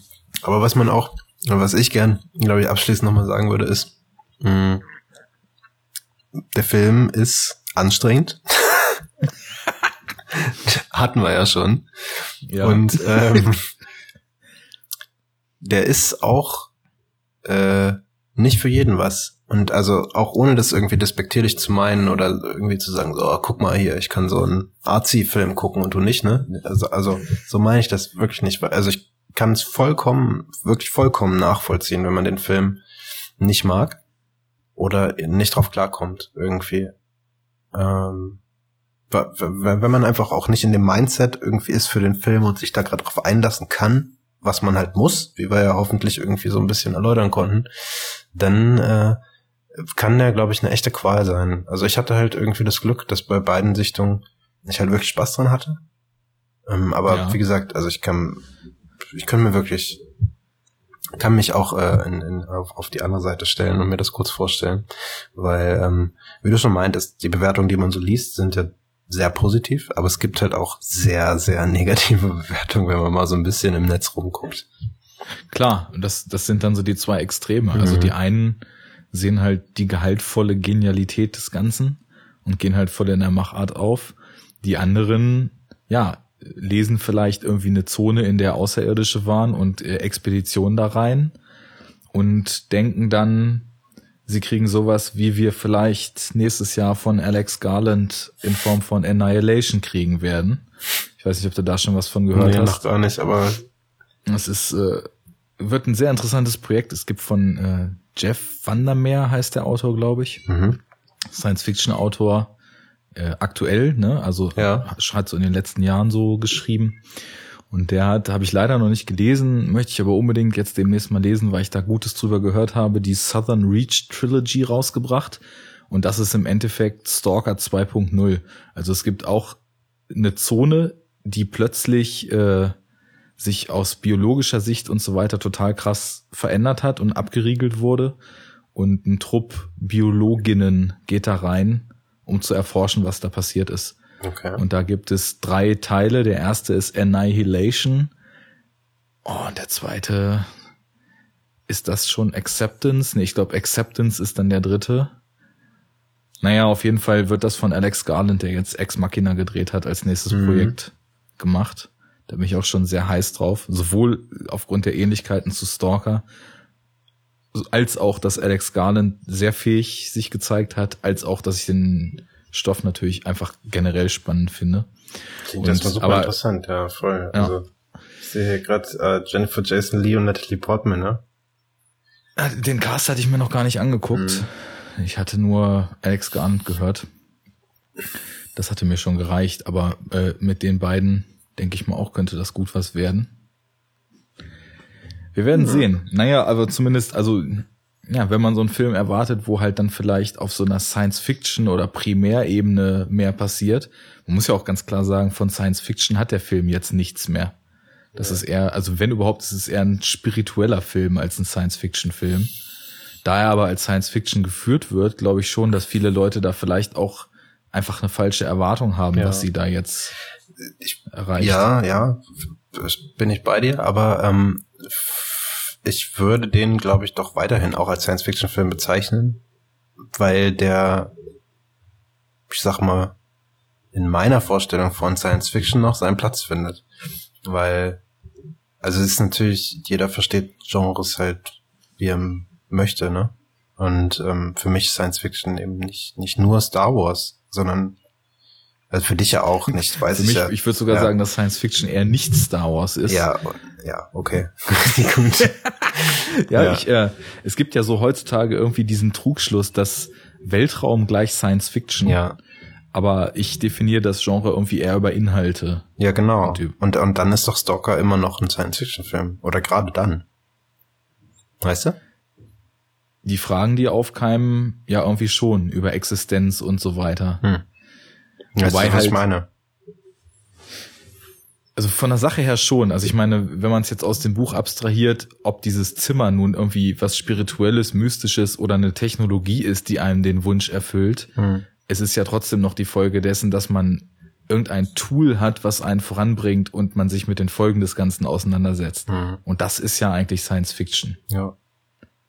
Ja, ja. Insofern. Nur ich glaube also, das, was heute viele sich unter Science Fiction vorstellen, das werden sie da nicht drin finden. Nee, das stimmt wohl. Das, was man in klassischer Ostblock-Sci-Fi und so, wie du vorhin auch schon gesagt hast, findet. Hm. Oder auch in klassischer US-Sci-Fi. Also ich meine, Ja. Philip K. Dick war, fand ich, immer ein bisschen technologischer als gesellschaftlicher, wobei auch immer gesellschaftliche Fragen mitgeschwungen Ja, ja. sind. Also es gibt auch Bücher, die komplett ohne sowas auskommen bei ihm. Ohne Technologie. Aber Aber das ist wahrscheinlich auch daran, was ich kenne einfach. ja, es, es ne? gibt ja auch also wirklich sehr viel irgendwie, ne? Also. Total. Der hat ja auch Kurzgeschichten noch und nöcher Ja, rausgeknallt. ja. Gibt's übrigens gerade eine äh, Doku auf Arte, ähm, be beziehungsweise jetzt auf Arte Plus 7 Mhm. über ähm, Philip K. Dick, weil jetzt gerade irgendwie, lass mal überlegen, 30. Todestag irgendwie bald kommt oder so. Nee, warte mal. reinschauen. Ist es, nee, nee, nee, ich erzähl Quatsch. Der ist doch zu Blade Runner gestorben, ne? Dann muss ja 45. bald schon sein. Nee, 35. 35. Ah, Ja, wie dem auch ne? sei. Ähm, ich Zu glaube, irgendeinem Todestag. ja. Keine Ahnung. Arte, Arte macht da irgendwie Themenwoche oder so. Die haben auch ein, so ein äh, Point, nee, nicht Point and Click, aber die haben so ein Computerspiel auch äh, entwickeln lassen oder unterstützt, ähm, was sich so im Philip K. Dick Universum im Groben, sagen wir mal, äh, austobt. Das ich, ich glaube, Mhm. es heißt Californium oder so. Ist vielleicht für den einen oder anderen was. Das klingt sehr gut. Ja, ich, also über das Game an sich weiß ich nichts. Ich weiß nicht, ob es gelungen ist oder so. Ich habe da nur im Zuge der Transmediale hier äh, letzten Monat was von mitbekommen. Ja, ob es gut ist oder nicht, ist egal, wenn es sich im Philip K. Dick-Universum ausdrückt. ja. Ich habe jetzt gerade letztens wieder, als ich mir endlich mal ein Tablet zugelegt habe und dann auch irgendwie mal so ein bisschen mit äh, Kindle-App und so rumprobiert habe, was mhm. da so geht und E-Reading, irgendwie mir, ach, was weiß ich, für ein, zwei Euro in so einem Angebot bei Amazon so eine Kurzgeschichtensammlung von Dick geklickt mhm. und dann auch mal wieder angefangen, ein bisschen Dick zu lesen. Und mhm. werde das auf jeden Fall auch in nächster Zeit mal wieder verstärkt. Ich lese auch gerade äh, Dick mal wieder. Ich lese nach der Bombe. Okay, die haben immer so geile Namen, mhm. diese, diese Bücher. Die Strugatzkis haben auch so coole Titel. Eine Milliarde Jahre nach dem Weltuntergang. Mhm. Sehr geil. Naja, gut. Ich würde sagen, du sagst, der Film ist anstrengend, aber es lohnt sich. Ja. Ist aber nichts für jeden. Ich würde das so unterschreiben. Ein wundervoller Trip in die Zone und somit auch ins eigene Selbst. Wer ihn nicht kennt, überlegt es euch gut und dann guckt ihn. Mhm. Also überlegt euch gut, wann, ja. dass man ihn gucken sollte oder es zumindest mal probieren sollte. Das steht außer Frage. Schlaft gut vorher. Schlaf gut währenddessen und schlaf gut danach. ich sag mal danke fürs Zuhören. Ja, ich auch. Schöne Unterhaltung. Im Nachhinein merkt man ja immer so konfus, wie es einem vorkam, war es gar nicht. Ja, das hoffe ich. Also. und auch wenn, dafür sind wir bekannt. Trademark. Genau. Dann sag ich mal, äh, hast du noch was auf dem Herzen? Äh, Danksagung? Nö, einfach so jetzt zum Film, zum Thema. Okay. Wollen wir äh, festmachen, wo wir die nächste Reise hinmachen schon, so ein bisschen anteasen und dann nicht nicht dran halten zum Beispiel. ich hätte ja Bock auf, ähm, ja, ich weiß nicht, also ist natürlich auch wieder jetzt nicht super ausgefallen ist, aber ich habe Bock auf asiatisches Kino mal wieder, weil ich mich da schon lange nicht mehr irgendwie befasst habe, zumindest was Neuigkeiten angeht. Ja. Hätte ich mal Bock drauf. Also muss ja auch nichts Neues sein, können ja auch Klassiker sein, die ja, man klar, klar. in seinem Archiv auf jeden Fall haben sollte. Mhm. Ja, okay, äh, dann äh, Hongkong, Japan, Südkorea, Indonesien. Was darf sein? Mhm. Ich wäre für was Japanisches. Alles klar. Dann machen wir in der nächsten Global Talk Sendung Japan. Hörer, wenn ihr Vorschläge, Wünsche, äh, Anregungen habt, lasst uns das auf Twitter, Facebook oder dem Enough Talk Blog zukommen. Wir werden das dann mal äh, considern. Yeah. Mir fehlen heute die ganze Zeit deutsche Wörter. Ich gucke Filme auf Englisch, glaube ich. In Betracht ziehen, das wollte ich sagen. Jawohl. Wir werden es in Betracht ziehen. Mir fällt ja bei Japan gleich Love Exposure ein, aber da holen wir uns gleich das nächste Monster in die Sendung mit. habe ich, äh, ja, habe ich schon hinter mir. Aber kann ich auch noch mal machen. Habe ich schon mehrfach hinter mhm. mir. Würde ich zu meinen modernen Lieblingsfilmen zählen. Okay. Ja. Burnt. Oder halt was richtig Altes, ne? Irgendwie so ein Rashomon oder so. Ja, ich habe jetzt gerade vor einem Monat habe ich zum Beispiel von Kurosawa das Schloss im Spinnwebwald gesehen. Mhm. Ist ja so eine Shakespeare-Adaption von ihm. Auch ein sehr schönes Ding. Naja, wir lassen uns da mal inspirieren und reisen dann das nächste Mal auf eine der Inseln yes. da drüben im Pazifik. Karate Kid hoffe, zählt nicht. gemacht. Hä? Karate Kid zählt nicht. Nur mal vorweg. Karate Kid 2 können wir aber eigentlich auch mal machen. ja, wir müssen sowieso mal ein bisschen in trashige Gefilde abrutschen. Ja. Das sind wir den Hörern schuldig. Hörern, ich kann nicht mehr reden. Dabei waren es doch erst drei Wodkas. Also danke fürs Zuhören. Bis zum nächsten Mal. Ich hoffe, es hat Spaß gemacht. Auf Wiedersehen. Tschö.